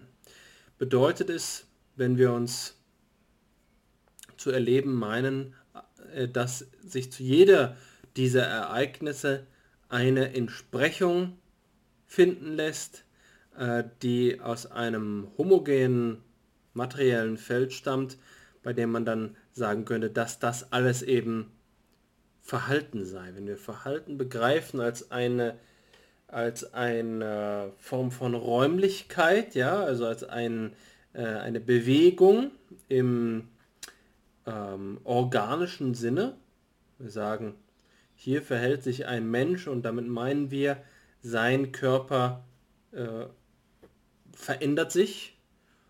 Und diese Veränderung findet im Rahmen von Bewegung statt, dann ist es doch womöglich auch so, dass wir alles erleben, alles vermeintliche Erleben darauf beschränken können, zu sagen, dass hier Bewegungen vor sich gehen. Das heißt, ist jetzt auf zwei Weisen denkbar. Die erste Weise ist natürlich recht abenteuerlich, ja. Äh, Max Scheler würde sie spekulativ nennen. Und das ist eben zu sagen, äh, in Wirklichkeit steckt hinter jeder Bewusstseinsverfassung nichts weiter als eine physikalische, eine physische, eine physiologische ähm, Konfiguration. Wir können sagen, hier sehe ich den roten Apfel und was festzustellen ist, ist, dass die äh, Wellenlängen, mit denen das Licht auf meine Netzhaut strömt, eine Reizung hervorrufen, die dann prozessiert wird äh, als eine Art von Signalweiterleitung, eine Informationsverarbeitung stattfindet, die mich mit dem, ähm, mit dem Eindruck zurücklässt, äh, es handle sich um Rot, aber Rot ist nichts weiter als der Name, äh, dem man gewisserweise abstrahierend, und Abstraktion ist dabei ein sehr wichtiger Begriff, all diesen gleichartigen Ereignis von Ansichten roter Gegenstände gibt. Das ist äh, die erste Variante. Also ist zu sagen, wir eliminieren den Begriff des Erlebens und es bleibt eigentlich nichts dabei übrig als der materialistischste aller denkbaren Verhaltensbegriffe. Damit erübrigt sich das ganze Geschäft des Erlebens natürlich und es ähm, es lässt sich geschlossen mit allen Phänomen des menschlichen Bewusstseins so operieren, dass man fragt, aber was ist es eigentlich? Ja? Was es selbst ist, spielt dabei keine große Rolle. Was hat es damit wohl selbst auf sich, wenn jemand die Röte eines Apfels sieht? Naja gut, es ist eben so, dass äh, da ein, äh, ein Licht äh, emaniert wird, das diese Wellenlänge hat. Und damit hat sich das Mysterium der Röte erübrigt. Es wird auf die Ursache der Röte Bezug genommen. Nun, das ist sozusagen ein, ein Opfer, das man bereit sein muss äh, einzugehen. Und Bereitschaft kann ja verschiedene Formen annehmen. Äh, Formen der Bereitschaft zum Opfer gibt es im Prinzip das bewusste Opfer und das äh, Opfer ohne besseres Wissen. Ja, also man kann sagen, wir reduzieren hier alles auf bloße Materie, weil es uns sonst nicht möglich ist, mit dem Gegenstand des Erlebens, der so umständlich ist, umzugehen, ja, ein bewusstes Opfer. Wir werfen das Erleben über Bord oder, ja, das ist etwas, was man auch bedenken muss, oder es kann so ablaufen, dass das äh, Erleben über Bord, Bord geworfen wird, weil es für einen Schädling für ein Mysterium, ein Überbleibsel aus irrationalen Zeiten gehalten wird. Ja, es ist dann eine ähm, aufklärerische Rolle dieser Reduktion, dieser Beschränkung auf das Verhalten, bei dem man sich der, ähm, des Erlebens entledigt. Das ist also eine Befreiung aus dem Ego-Tunnel, aus einer Illusion, die uns davon abhält, Klarheit darüber zu haben, wie es sich tatsächlich mit der Verfassung des menschlichen Daseins verhält. Dem, jetzt ist es allerdings so, dass es noch eine grundsätzliche Alternative gibt. Man muss das Erleben nicht auf diese Weise auf das Verhalten reduzieren, dass man das Erleben in seiner eigenen Funktion leugnet. Man kann es eben auch so monistisch äh, lösen, dass wir sagen, das Verhalten ist der eigentliche Sinn des Erlebens. Wir spannen den Bewegungsbegriff so weit, dass wir dennoch sagen, am Ende ist äh, Erleben Verhalten, aber eben von einer bestimmten Art, ja, einer besonderen Art des Verhaltens, bei dem man zum Beispiel sagt, das ist so etwas wie Assoziation. Da wirken auch die gleichen Gesetzmäßigkeiten äh, des ähm, äh, des natürlichen kausal-genetischen Geschehens, aber es handelt sich doch um eine besondere Konfiguration. Es gibt da eine mentale Chemie. Äh, es ist schon etwas eigentümlich an, ist an dem Menschen. Es ist nicht nur ein ähm, es ist nicht nur einfach ein Fleischsack, sondern es handelt sich doch um etwas mit einer bemerkenswerten aber dennoch der Natur gleich, dem Verhalten gleichen Konfiguration, bei dem man vielleicht sagen kann, das ist eine, ähm, ein System, das sich rekursiv schließt, das ist etwas, bei dem die Naturgesetze in einer bestimmten Art und Weise ähm, zur Wirkung kommen, aber das, es gibt hier keinen Bruch. Ja, es ist dennoch eine monistische Gesamtlösung, eine verhaltensmonistische Gesamtlösung bei der das Erlebnis seine Dignität insofern haben kann, als es der Indikator für eine besondere Form von Verhalten ist. Es ist das erlebende Verhalten, aber es bleibt letzten Endes doch Verhalten. Und das sind die Auflösungsversuche, die man realistisch in die Hand, äh, ins Gesicht sehen muss. Jetzt ist es aber so, dass das Erleben doch benötigt wird. Das Erleben wird benötigt aus folgendem Grund. Der Behaviorismus ist das Paradigma der Psychologie, das es schon einmal versucht hat, ganz ohne, äh, ganz ohne Erleben auszukommen. Ein bloß auf den Begriff des Verhaltens basierte Psychologie hat es schon gegeben.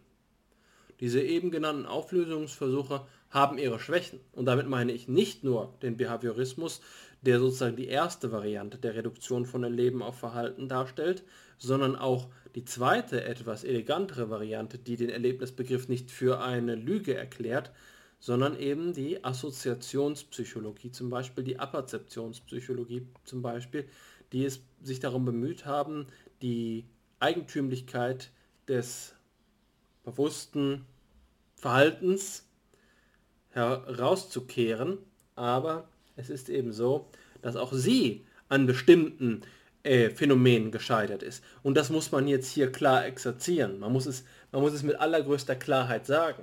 Es ist gerade eben nicht so, dass die Psychologie das Fach sei, das noch immer im Taumel des irrationalen und abwegigen Erlebnisbegriffes sich befände. Es ist die Psychologie, die durch die Reinigung hin zu einem bloßen Verhaltensbegriff schon durchgegangen ist, um dann zurückzugehen, weil begriffen worden ist, dass der Verhaltensbegriff allein nicht ausreicht. Aber so leicht darf man es sich nicht, auch nicht machen. Es ist ja nicht so, als wäre der Verhaltensbegriff, und das hast du vorhin schon angedeutet, der Verhaltensbegriff, der postbehavioristische Verhaltensbegriff, ein, ähm, äh, einer, oh, besser gesagt der Erlebnisbegriff, einer, den äh, man ohne weiteres mit dem Bewusstseinsbegriff zusammenwerfen kann. Nein, es ist gewisserweise ein eine Flatrate-Erlebnis. Es ist ein Flatrate-Erlebnisbegriff, es ist eine Verkürzung.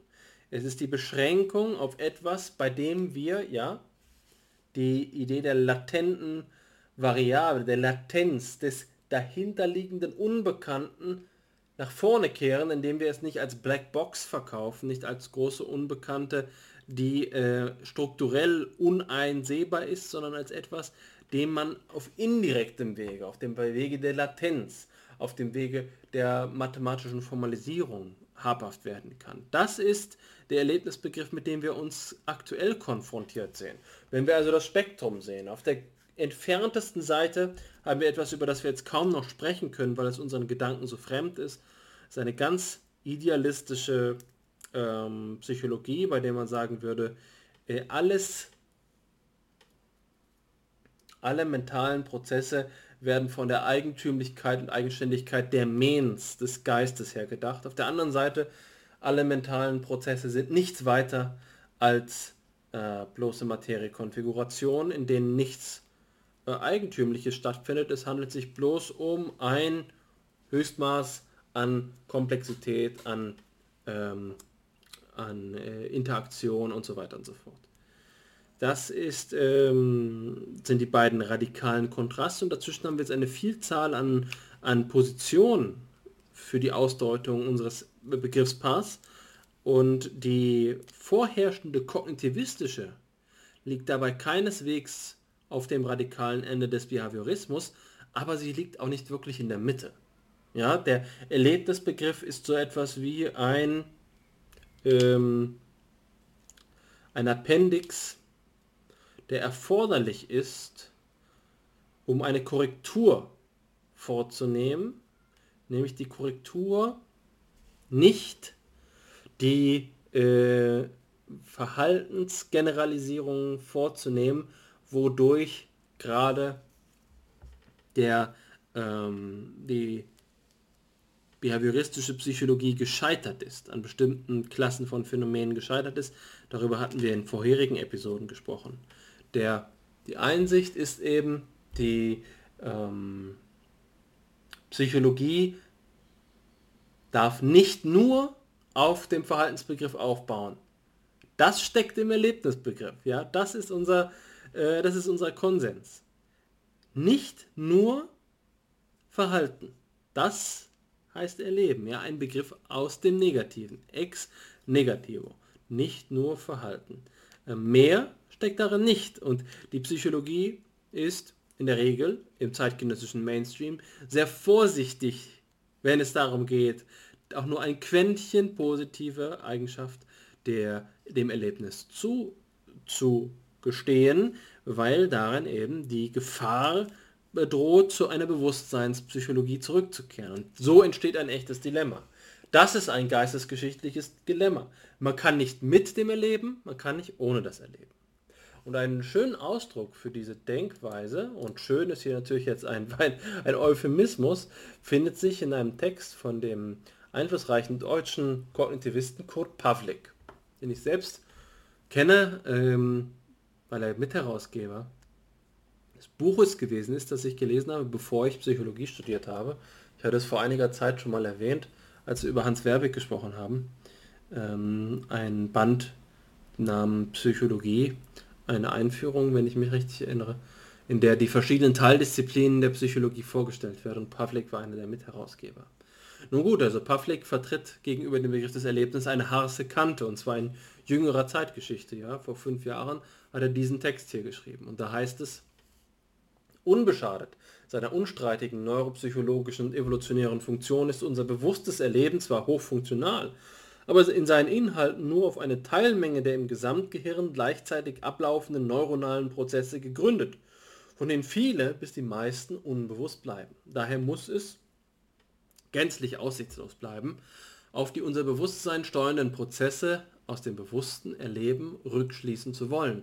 So war bereits lange vor der heute verfügbaren Methodologie im experimenteller Psychologie die Enge des Bewusstseins wohl erkannt.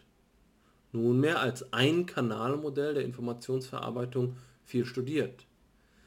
Dagegen steht die hochgradig mehrkanalige parallel verarbeitende neuronale Prozessarchitektur des Gehirns es mag Sigmund Freuds vielleicht einzige, absolut unbestreitbare Einsicht gewesen sein, dass der Großteil aller Prozesse, die unser Erleben und Handeln steuern, unbewusst, begrifflich vielleicht besser nicht bewusst sind und meist auch bleiben. Introspektion, wie auch immer eingeübt, kann keinen ausschöpfenden Rückgriff auf diese Prozessarchitektur eröffnen, was freilich nicht ausschließt, bewusstes Erleben als Quelle heuristischer Intuition für hernach objektiv prüfbare Hypothesen zu nutzen oder Form und Inhalt dieses Erlebens mit dem Ziel zu studieren, mentale Repräsentationen von uns und der Welt um uns aufzuschlüsseln.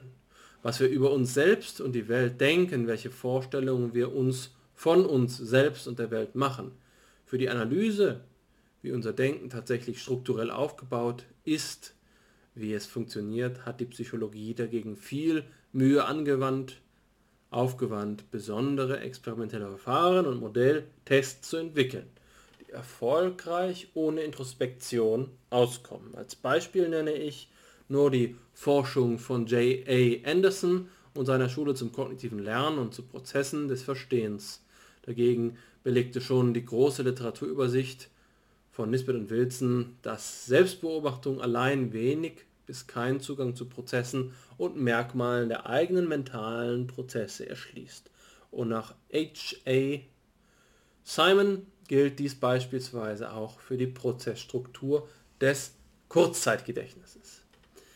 Pavlik entpuppt, entpuppt sich hier als ein militanter Kognitivist. Ja? Kein äh, Meter Boden wird den Introspektionisten oder den Psychoanalytikern hier eingestanden. Es handelt sich um eine Geringschätzung all der Potenziale, die von diesen Denkströmungen ausgeht, ein, ähm, eine antipluralistische Haltung, in der dir das psychologische Territorium ganz klar auf diesen intellektualistischen Kernbereich des, äh, der Cognitive Sciences reduziert wird. Cognitive Sciences, wie sie zum Beispiel Ulrich Neisser, Ulrich Neisser ähm, etabliert hatte, Ulrich Neisser, der genau diese Argumentation hier ähm, eigentlich auch vorträgt, also zu sagen, mentale Repräsentation ist das, worüber wir uns unterhalten müssen, über die Introspektion äh, nicht, aber Informationsverarbeitung ist der eigentliche Kernbegriff. Als kleinen Ausblick hat ähm, Pavlik dann hier die Pointe, dass, ähm, dass wir die Idee des Unbewussten reduzieren können auf eine Neuropsychologie.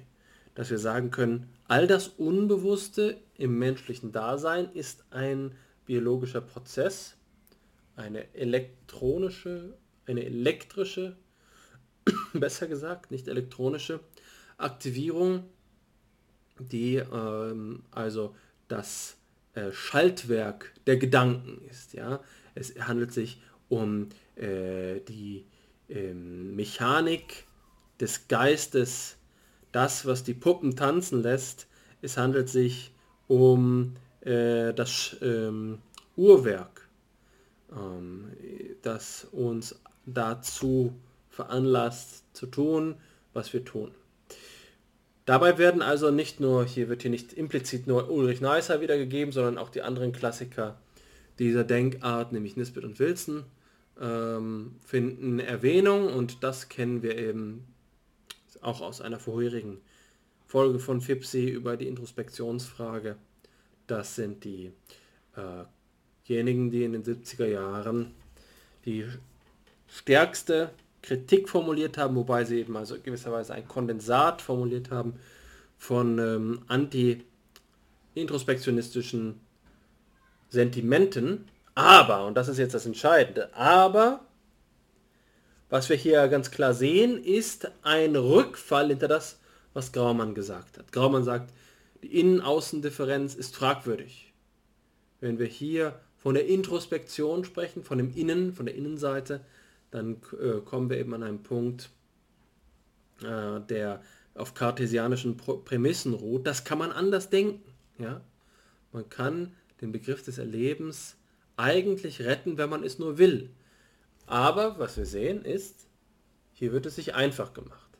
Und das ist, es fällt auch leicht, sich es einfach zu machen, weil der Fortschritt, die Triumphe der kognitiven Psychologie, ja, so wie hier Anderson, den äh, Architekten der kognitiven Modellierung, den großen, ähm, den großen Baumeister, der eben einen modularen und beständig wachsenden, auf Assoziation aufbauenden Komplex ersonnen hat, über 50 Jahre davon gesprochen hat, wie man das menschliche Erleben und Verhalten durch eine Maschine simulieren kann, die quasi äh, kognitive Prozesse ablaufen lässt, die zu emulieren versuchen, wie, der, ähm, wie äh, das menschliche Verhalten und Erleben zustande kommt. Das sind also jetzt hier die Gewährsfrauen und Gewährsmänner des, ähm, des, des kognitivistischen Paradigmas, das hier von Public stark gemacht wird. Entscheidend ist das, was ich vorhin gesagt habe. Es geht nicht ganz ohne das Erleben. Man schnappt sich vom Erleben die Abwehr, das sozusagen erlebnispsychologische Feigenblatt, um ähm, zu vermeiden, hier mit dem Behaviorismus zusammenzufallen, aber gibt keinen Meter mehr. Das ist die Lage, äh, das ist die bedauerliche Lage in, in der Wissenschaft und damit äh, schließe ich hier meinen kleinen Exkurs sozusagen in die dunkle Seite der Macht, nachdem du ja vorher Zukunftsmusik angestimmt hast, äh, sage ich jetzt, das ist der Status quo. Mir hat dieses Vorgehen gut gefallen, dass du unsere Diskussion mit deiner Gegenwartsdiagnose verbindest und damit gewisserweise auch vom Kopf auf die Beine, auf die Füße zurückstellst, nicht wahr? Es ist ja eben so, dass dein Argument Minimal, des Minimalkonsens, dass das Erleben nichts weiter ist als nicht nur Verhalten, also eine negative und eine minimale äh, Auffassung des Erlebens, dass die gewisserweise mit dem koinzidiert, also mit diesem ganzen Zusammenhang, den du gerade so schön dargestellt hast und den du, glaube ich, wenn ich mich richtig erinnere, einmal schon in mehr Detail ausgeführt hast in unserer Episode zum Introspektionismus, wo wir ja auch auf diese Studien von Nisbet und Wilson eingegangen sind, die zur Widerlegung des Introspektionismus ähm, ins Feld geführt worden sind. Wenn du jetzt davon sprichst, dass du hier von der dunklen Seite der Macht handelst und ähm, dabei eben diese Auslegung von Public Minds, dann ist das für mich, also ich kam nicht umhin, als das so zu hören, dass es genau das ist, dass die Kritiker der Auffassung, der, äh, der, der, der, der Paradigmenwechsel in der Psychologie im Sinn haben. Die Frage, die hier gestellt wird, ist die danach, ob der Kognitivismus überhaupt den Behaviorismus überwunden hat. Und das Argument, so wie du es jetzt entwickelt hast, wäre eines, dass man, wenn man es gerade noch ein bisschen zuspitzt, wenn man es gerade noch ein bisschen verstärkt, genau in diese Richtung lesen könnte. Du hast gesagt, das Quäntchen an Erleben, das ähm, in dem Begriff vom Verhalten in dieser kognitionswissenschaftlichen Auffassung enthalten ist, ist gerade das, das über den Behaviorismus hinausgeht. Ne? Gerade das, das sicherstellt, dass man nicht in ihn regrediert.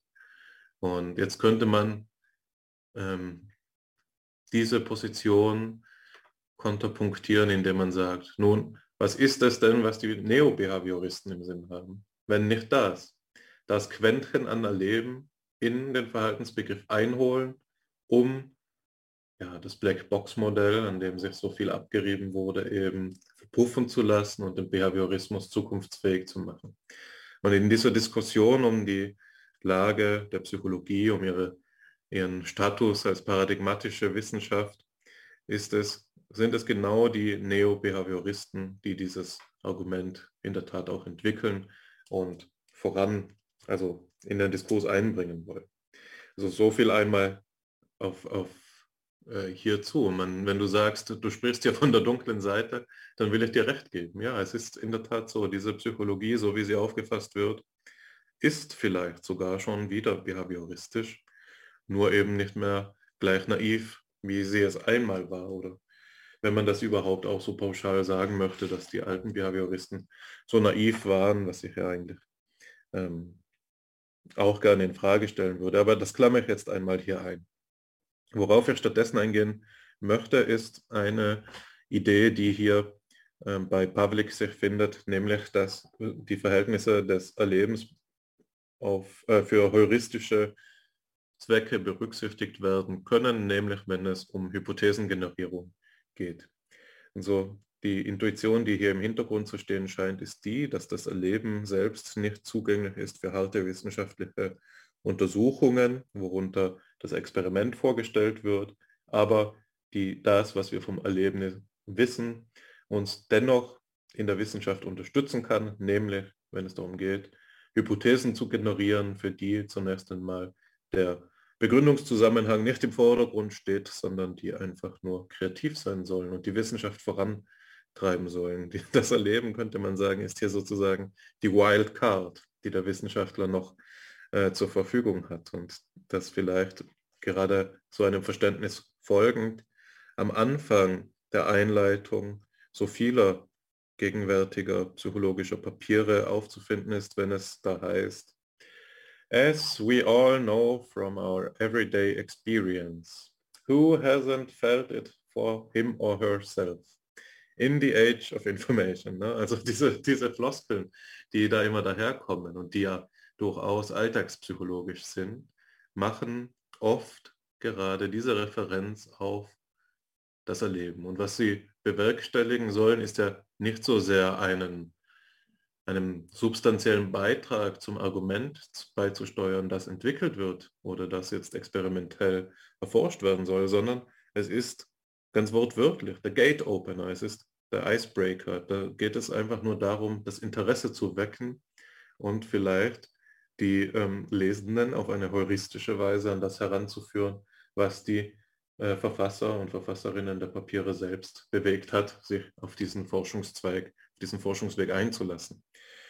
Du hast ja, und das haben wir in der Buchbesprechung bei FIPSI, also in der Buchbesprechung deiner Veröffentlichung zusammen mit Joachim Funke äh, zum Ausrichtungsversuch der Psychologie hier bei FIPSI schon ausführlicher besprochen. Du hast dich ja da, da selbst dadurch verdient gemacht, dass du diese Voraussetzung ähm, der psychologischen Forschung identifiziert und kritisiert hast. Nicht wahr?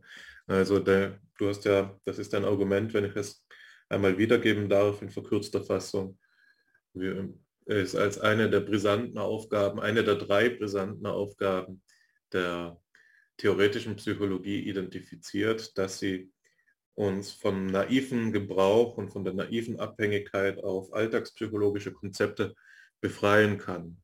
Solange Theoriebildung in der Psychologie unter Berücksichtigung von ähm, Alltagspsychologie statt hat, wird sie naiv und unkritisch bleiben müssen. Stattdessen muss Theoriebildung auf eine systematische Weise stattfinden und eben nicht aufgrund von Intuitionen, die jeder vernünftige Diskursteilnehmer wohl teilen wird, also im Sinne des Common Senses, gestützt sein, sondern sie muss theoretisch entwickelt werden im Sinne eines Begründungszusammenhangs der rationalen Kriterien genügt. Ne? Also nicht, dass ein jeder und eine jede so denkt, ist ein guter Grund, sondern dass etwas mit einer logischen Notwendigkeit aus etwas anderem folgt, ist ein guter Grund. Das sind zwei grundsätzlich verschiedene Arten und Weisen, einen Zusammenhang herzustellen. Einmal der der Konvention oder der des Gemeinsinns und einmal der des wissenschaftlichen Verstandes und der bedeutungshaften Verknüpfung. So möchte ich es einmal ausdrücken. Also hier sehe ich es wie du, da muss man ansetzen und ähm, auch entgegenarbeiten. Und ähm, ich glaube, dass ein Weg, äh, wie das geleistet werden kann, ein sehr grundsätzlicher ist. Und das ist auch der Weg, den wir in unserem Seminar schon einmal diskutiert haben.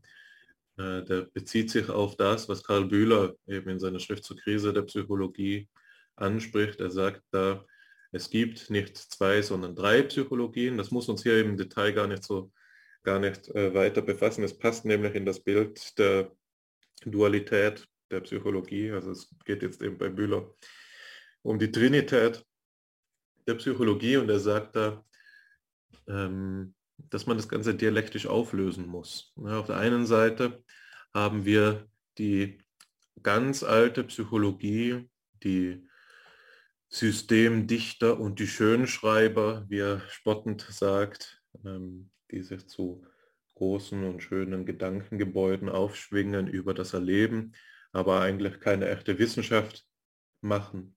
Dann haben wir die Experimentatoren in, im Laboratorium, die den Menschen als Tier missverstehen und die da eben ähm, aufgrund einer Überemphase auf die strenge Wissenschaftlichkeit das eigentlich Menschliche verkennen.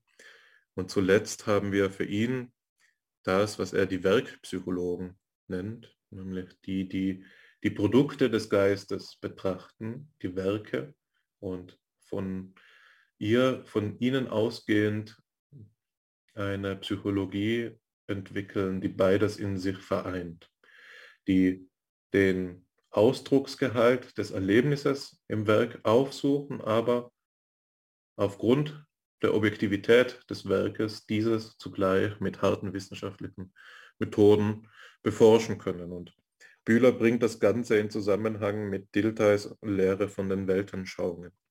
Er sagt da eben, es gibt drei Weltanschauungen, die diesen drei Psychologien entsprechen. Die erste ist die des äh, Naturalismus.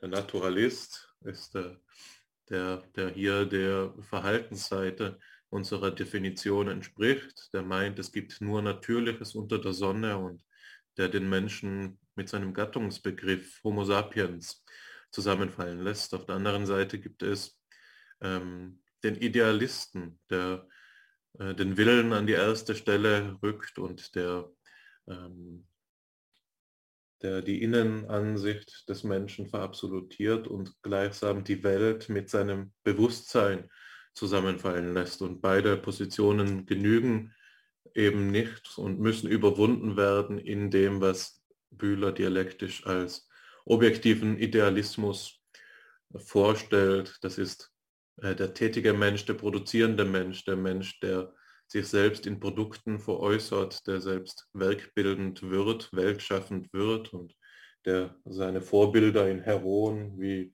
Goethe findet, der eben ähm, ausgezeichnet ist durch ein Bemühen einer Vermittlungsleistung und einer Überwindung der einfältigen entgegen Gegenüberstellung von Subjekt und Welt. Nicht wahr? Das ist das, was der Werkbegriff leisten soll. Ein Zusammenkommen eben dieser beiden Begriffe.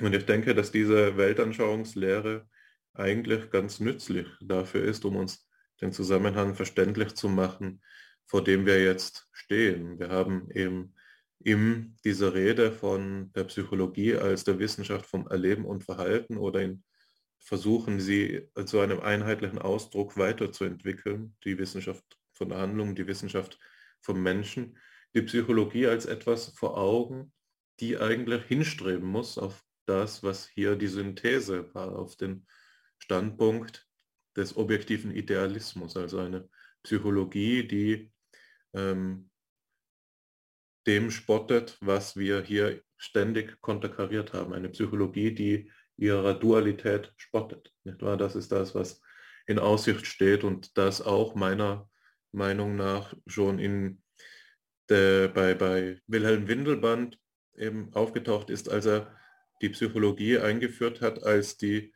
als das Problemkind der empirischen Wissenschaften.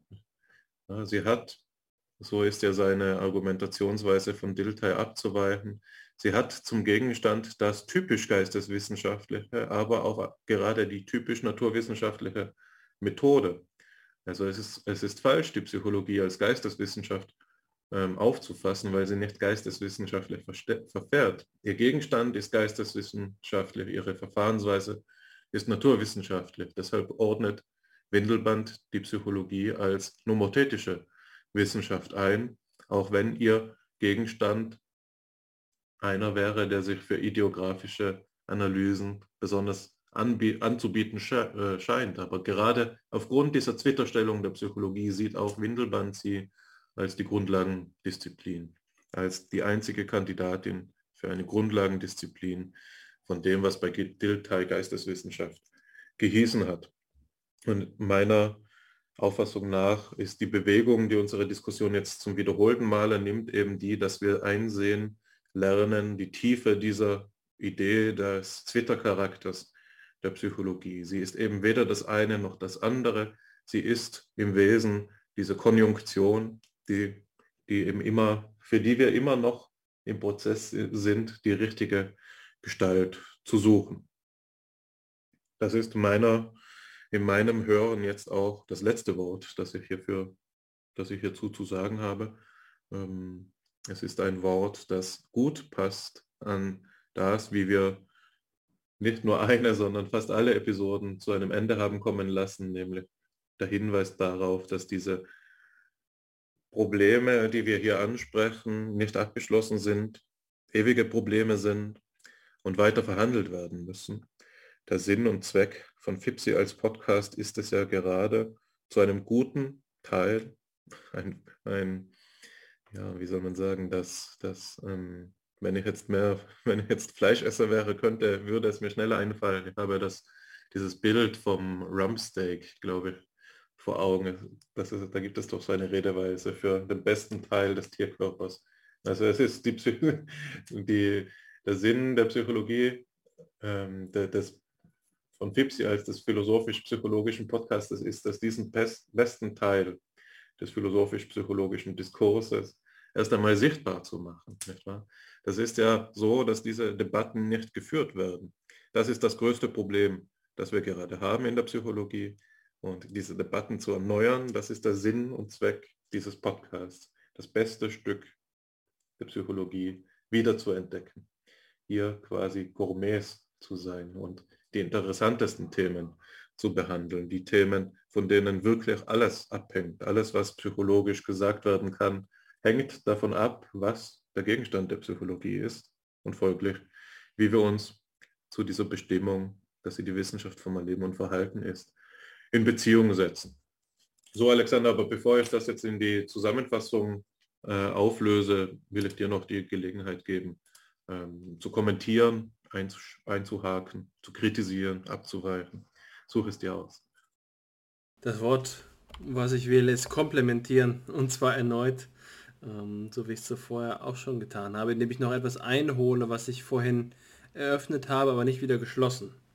Nämlich die Frage, wie ist es denn, wenn äh, wir die Psychologie als eine positive Wissenschaft als eine positivistische Wissenschaft betreiben, die nicht darauf angewiesen ist, an ihr Fundament eine Gegenstandsbestimmung im logisch-deduktiven Sinne zu stellen.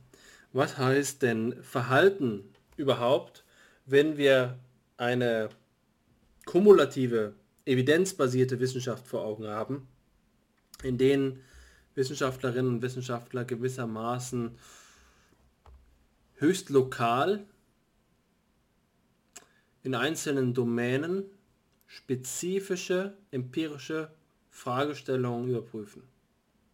Braucht so eine Wissenschaft denn überhaupt den Verhaltensbegriff oder den Erlebnisbegriff? Ist das äh, das beste Stück vom, vom, äh, vom Körper des psychologisch-philosophischen Diskurses da dann relevant? Ja, das ist jetzt die Frage, auf die es eine Antwort zu haben gilt, ähm, um, um die, äh, das angepriesene hier auch einzuhalten. Aber es gibt viele Antworten. Die erste Antwort ist, wie gelangt die Psychologie zu ihren eigenen Fragestellungen? Ist es so, dass das vom Himmel fällt? Ist es so, dass jemandem das beim, im Alltag einfällt und dann begründeterweise einfach mal drauf losforscht? Nein.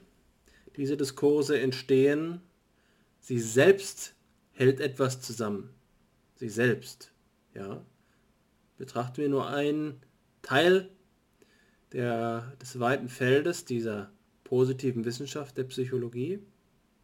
Was hält das in sich zusammen, dass wir einen Diskurs über Intelligenz führen? Verlangt das nicht auch so etwas wie Kontinuität? Wie kann Kontinuität gewährleistet werden? Sind das, sind das die Wörter, die da gesprochen werden? Nein, es sind Begriffe. Der Unterschied zwischen Begriffen und Wörtern ist ja doch groß. Wie kann man sicherstellen, dass eine Forschungseinheit, die in den 70er Jahren geforscht hat, Referenz ist für jemanden, der aktuell forscht. Ja, vielleicht kann man das gerade nicht und deswegen wird auch nur aktuellste Literatur zitiert. Aber wie soll dann die Literatur, die jetzt gerade besteht, noch in zehn Jahren eine Bedeutung tragen können? Nur indem sie immer weiter reicht?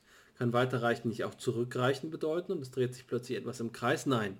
Das Ganze muss ja doch irgendwo verankert werden und dafür braucht es dann eine Diskurskultur, äh, theoretische Diskurskultur, einen Standpunkt, der das überblicken kann, wie sich so eine Disziplin transformiert, wie das Positive in der positiven Wissenschaft abläuft. Und ohne ähm, so zumindest eine Arbeitsdefinition von einem Gegenstand wird es nichts. Deswegen Verhalten und Erleben. So. Das ist schon mal eine der möglichen Begründungen, was so ein, äh, ein, eine, ein Diskurs, den wir jetzt hier als das ähm, als den Löwenteil, als, den, ähm, als, als das äh, Feinschmeckerstück vom, vom Diskurs angepriesen haben, wie das zum Tragen kommt. Aber es kommt eben noch in verschiedenen anderen Weisen zu tragen. Gerade eben dort, wo, sich, wo man die Frage nach den Methoden stellt. Und das ist die, die Frage, mit der man oftmals weit versucht, davon wegzukommen. Ja? Man versucht die Methodenfrage zu stellen, um nicht die Gegenstandsfrage stellen zu müssen. Man wendet sich der Form zu, um dem Inhalt entgehen zu können. Aber die, äh, gegen die, die äh, Methoden der Psychologie hängen von dem Gemessenen ab. Das, was es zu messen gilt. Wie wird denn die Entscheidung über die Datenquelle gefällt? Wie findet das denn statt im Versuchslabor? Ähm, das die Experimentalsituation zu bestimmen, erfordert implizite Konzepte, operative Begriffe wie eben Verhalten und Erleben.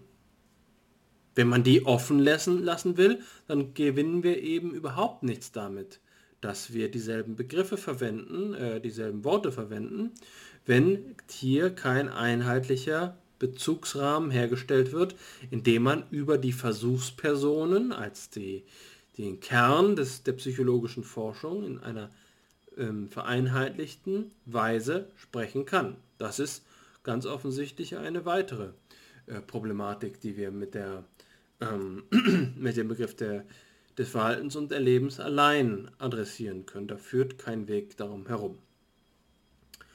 Aber auch ein drittes Feld äh, ist von Bedeutung. Nicht nur die Kontinuität und Kongruenz des Diskurses, nicht nur die methodische ähm, Funktionalität, sondern wir können überhaupt auch erst Psychologie nur verständlich machen, wenn wir die Konstrukte, die wir präsentieren, interpretieren. Es muss so etwas wie eine Mittlerin, eine vermittelnde Wissenschaft geben, äh, oder ein Teil der Wissenschaft der Psychologie geben, der dazu imstande ist, die Ergebnisse zu artikulieren, damit es sich nicht einfach nur um eine systemimmanente, aber eben ähm, autarke oder vielleicht besser gesagt hermetisch verriegelte Selbstreferenzialität handelt. Ist, man kann sich ja durchaus denken, dass die äh, Psychologinnen und Psychologen die ganze Zeit über ihre Konstrukte reden, aber anders als in der Physik gibt, ist es eben nicht so leicht, das wieder zu erden, wieder, an, wieder Bezug aufzubauen. Wenn man also hier frei herum konstruiert, ohne dazu in der Lage ist zu vermitteln, was da stattfindet, dann ist es womöglich ja so, dass man für nichts geforscht hat. Ja, also hier ist es doch so, dass der Sinn des Ganzen nicht, und das liegt eben in der Gefahr des Konstruktbegriffes, ja, nicht ähm, in, in einer natürlichen Gegebenheit wurzelt, sondern es muss rückbezogen werden auf etwas, was von Bedeutung ist. Ja, das, man hat zwar mit dem Zaubertrick der latenten Variablen die psychologischen Konstrukte eingeführt, aber dieser Zaubertrick kommt mit der Verantwortung, nicht frei herum zu konstruieren. Sonst bleibt eben am Ende nur ein, ähm, ein Glasperlenspiel übrig. Wenn die Psychologie kein Glasperlenspiel sein will, braucht sie Begriffe wie Erleben und Verhalten, um sich selbst zu bestimmen und auszurichten. Dadurch allein wird sie interpretierbar. Und zwar in letzter Instanz auch für die Psychologinnen und Psychologen selbst. Ich rede hier nicht von der Außenperspektive, sondern ich rede von, dem Selbst, von der Selbstverständigung der Psychologie. Das sind drei wichtige Argumente, weswegen wir die positive Wissenschaft nicht sich selbst überlassen können. Sie droht eben vom Kurs abzukommen. Eine Metapher, ähm, die ich, wie sie ja aus unserer Buchvorstellung über den Ausrichtungsversuch, den ich mit Joachim Funke versucht habe vorzunehmen, äh, entwickelt habe. Die Metapher der, äh, des Kursverlusts die Metapher des bloßen Treibens. Das gilt es zu vermeiden, dafür braucht es solche Begriffe. Und äh, dem haben wir uns heute etwas angenähert. Es bleibt aber in Quintessenz, dass es ein offener Diskurs bleibt. Und das Problem bleibt intakt. Es ist nicht so, dass man das hinter sich bringen kann. In dem Moment, in dem man den Begriff Erleben und Verhalten, und ich habe einmal so eine äh, possierliche Sammlung gefunden über den Begriff Kognition. Ja, das findet man durchaus dass die Definitionen aufgestellt werden und dann glaubt man, man hat es hinter sich gebracht. Man hat sich selbst einen Gefallen damit getan, dass man seine absoluten Fundamentalbegriffe so definiert, dass sie ähm, mundgerecht sind und dann kann man in der, in der Forschung weiterverfahren. Nein, das ist es gerade nicht. Man muss diese Diskursspannung aufrechterhalten, damit äh, die Selbstreflexion gelingt. Sonst ver verlässt man sich ja auf einen Begriff, der unter, Umständen der eigenen Forschung gar nicht mehr entspricht. Die Psychologie verhandelt Erleben und Verhalten. Sie setzt sie nicht voraus als eine Definition, sondern sie ist die Wissenschaft, die dafür verantwortlich ist, zu bestimmen, was das ist. Und das heißt eben, sie geht darauf hin.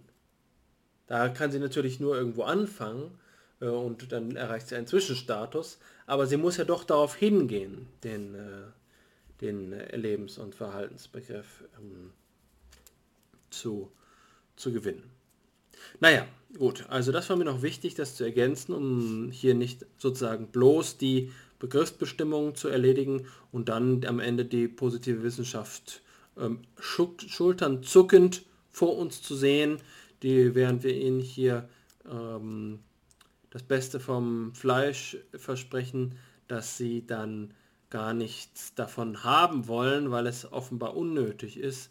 Aber es wird schnell offensichtlich, dass wenn die Psychologie als positive Wissenschaft nicht nur Topfschlagen betreiben will, sondern ein bisschen systematisch verfährt, dass sie sich dann darauf einlassen muss. Und dieses darauf einlassen ist eben äh, etwas, was eine Diskurskultur verlangt. Das sich darauf einlassen beginnt nicht bei irgendeinem Zoll oder einem Ablass, den man an irgendeiner Stelle seines Artikels dann geben äh, kann, dass man diesen Diskurs führt, sondern der, äh, das ist kein Tribut an die theoretische Psychologie. Das ist kein Tribut, die, die Psychologie ist nicht tributpflichtig gegenüber der Philosophie, sondern es muss dieser Dialog beständig aufrechterhalten bleiben, um ähm, die Psychologie in ihrer Basis dynamisch zu halten. Und durch diese Dynamik allein kann es ihr gelingen, ähm, in den, den Begriffen selbst, in, ihrer, in ihrem Anspruch, Urphänomene zu sein, dem Sein und Wesen des psychischen Selbst nahezustehen, zu entsprechen, aus ihm hervorzugehen. Nur so wird man dem gerecht. Dem Anspruch, der durchaus existenziell von der Versuchsperson, unserem psychologischen Sujet, unserem, ähm, unserem Anspruch, unserem Widerfahrenes an uns ergeht. Das ist, äh, worum es geht. Nicht uns die ähm, Versuchsperson in unsere Modelle hineinzupressen, wie in dem Prokrustes-Bett, in dem die überstehenden Gliedmaßen abgeschnitten werden, sondern äh, rechtschaffen, dem nachzuforschen, was in der Natur der Sache und der Tiefe und Fülle der, der Phänomene eben angelegt ist. So wird, hm, wird der psychologische Prozess eingegliedert in den Zusammenhang der Erkenntnis. Das ist es, was ich jetzt noch ergänzen wollte, bevor ich dir die ähm, angekündigte Zusammenfassung der heutigen Sätze gerne überlasse. Ja, danke schön, Alexander. Ich denke, dass es wichtig ist, die positiven Wissenschaften da abzuholen, wo sie stehen und auch mehr zu leisten als bloße Begriffsarbeit. Ich muss ehrlich aber sagen, dass ich auch das Gefühl habe, dass es vorhin in unserer Diskussion, Diskussion bereits Fäden der Argumentation gab, die genau dafür fruchtbar gemacht werden konnten. Wenn gleich das nichts davon nimmt, dass es expliziert werden muss, man muss es so klar wie möglich machen. Also da hast du noch einen wichtigen Nachtrag geleistet. Die Zeit, während du dich in Rage geredet hast, habe ich genutzt, um nachzuschlagen, wie dieses beste Stück Fleisch bedeutet. Es ist wohl speziesrelativ. Bei Rind wäre es das Entrecôte, Entrecôte also ein bestimmter Teil ähm, an der hinteren Flanke des Rindes und beim Schwein wäre es wohl das Filet. Äh, das Filet beim Schwein es befindet sich auch an der hinteren Flanke, so ähm, behelfsmäßig drücke ich das jetzt mal aus. Ach, das Entrecôte ist doch eher an der, an der vorderen Flanke, so ungefähr da, wo beim Menschen die Schulter wäre, nur bis und darüber, weil das Rind ja, das Bein mündet ja so tief im Körper, nicht wahr? Ähm, und jetzt wäre die Frage, wo ist das beste Stück Fleisch der Psychologie? davon haben wir heute gehandelt. Es wäre genau da, wo in, im Mittelpunkt dessen, worum Erleben und Verhalten in einer Kreisbewegung rotieren, da wäre dieses beste Stück der Psychologie. Ähm, wir haben heute gesprochen von der Psychologie als der Wissenschaft vom Erleben und Verhalten, haben begonnen mit der Feststellung, dass größte Einigkeit besteht in der Auffassung, der Psychologie als der Wissenschaft eben davon, aber äh, sind dann übergegangen, eigentlich dekonstruktiv, wie es nicht unsere Art ist, das Ganze so ein bisschen auseinanderzunehmen, ja, das Ganze systematisch abzubauen, abzutragen und festzustellen, dass das, was damit bezeichnet werden soll, alles andere als klar ist. Schlussendlich sind wir gelandet bei einem Verständnis der Psychologie, das in höchstem Maße ergänzungsbedürftig ist, als wäre das, was wir da tun, äh, ein bloßes Nichts, als würde es wie Sand zwischen den Fingern zerrinnen und als wäre die Psychologie, als würde die Psychologie damit das Schicksal ähm, teilen, das Michel Foucault einmal über die Anthropologie verhängt hat, nämlich dass sie eigentlich ja ein Nichts ist. Und so negativ blieb unser, unser Ausblick natürlich nicht. Wir haben versucht, verschiedene mögliche Routen vorzuzeichnen, die äh, einen Ausweg bieten könnten. Und äh, als solche Auswege haben wir identifiziert die historische Lösung der Handlungspsychologie, die grundsätzliche Lösung der anthropologischen Psychologie. Und jetzt in weiterer Folge die verschiedenen Möglichkeiten und die Grenzen, die Begriffe von Verhalten und Erleben fein zu tunen, also ihnen ihre Begriffsnuancen herauszuarbeiten, sodass das, was durch sie bezeichnet wird, tatsächlich ähm, das ist, äh, äh, äh dazu in der Lage ist, einen substanziellen Beitrag zum Verständnis des Menschen beizutragen oder eben auch den verschiedenen Gütestandards wissenschaftlicher Forschung dabei genügt. Also wir sind ausgegangen von ähm, dem, dem Urteil, dass heutzutage die Pragmatik, die Programmatik in der Bestimmung der Wissenschaft, der Psychologie ähm, ersetzt hat. Wir sind übergegangen dazu, die Programmatik wiederentdecken und vor die wieder zu entdecken und vor die Pragmatik zu stellen, sind schlussendlich zurückgekommen zur Feststellung, dass dieses Urteil nicht verkehrt ist. In der Tat muss man zur Kenntnis nehmen, dass die Pragmatik die Programmatik ersetzt hat und es bedarf auch immer einer Emphase auf das Alte, einer liebevollen Beziehung hin zur Geschichte, das ist so interpretiere ich auch dein letztes Argument, um überhaupt die Problematik, dieses Hin und Her von Pragmatik und Problematik zu erkennen und zu sehen, dass es auf das Hin und Her ebenso ankommt, wenn die Psychologie so etwas zeitigen soll wie Fortschritt. Ja, so viel von meiner Seite. Es hat mich gefreut, mit dir zu reden. Wir haben ja jetzt ein Grundlagenthema behandelt. Wir haben sicher einen wesentlichen Baustein ähm, in, in das Inventar von FIPSI hinzugefügt. Jede, jede Behandlung dieses Themenfeldes sollte sich einmal mit dieser so wichtigen Definition der Psychologie behandeln. Ich bin froh, dass wir uns diese, diese Pflichtaufgabe ähm, von den Schultern genommen haben. Das wird uns den Freiraum geben, demnächst auf eine Kür überzugehen. Das, dieser Grundbestand, die Grundklasse FIPSI ist ja die Voraussetzung dafür, dass wir dann einmal bei Episode 171 ähm, uns etwas verwegener verhalten können vielleicht. Verwegen bin ich gerne mit dir. An, andernfalls müssen wir allerdings sagen, dass wir auch das Alternativszenario ernst nehmen müssen, dass wir in, bei Episode 171 das Thema nochmal von vorne an, anfangen müssen, um unsere Fehler zu korrigieren. Aber beides geht, glaube ich, gut Hand in Hand ähm, sich selbst und das Thema herauszufordern in Verwegenheit, im Abenteuer und gleichzeitig die Gründlichkeit und Gewissenhaftigkeit, um ähm, sich selbst in die Kritik zu stellen. Ja, ich sehe auch die Bedeutung äh, für den Grundlagendiskurs ohne Zweifel in dem, was wir heute erschlossen haben. Es war eine Episode, in der ich gemerkt habe, wie ähm, sich die Fundamente schließen, wie die ähm, Tektonik, die psychologische Tektonik zusammenläuft, also die Kontinentalplatten zusammendriften, um Diskurse zu vereinen. Eine Mittelepisode, in der wir methodologisch ähm, angedockt haben, in dem wir anthropologisch angedockt haben.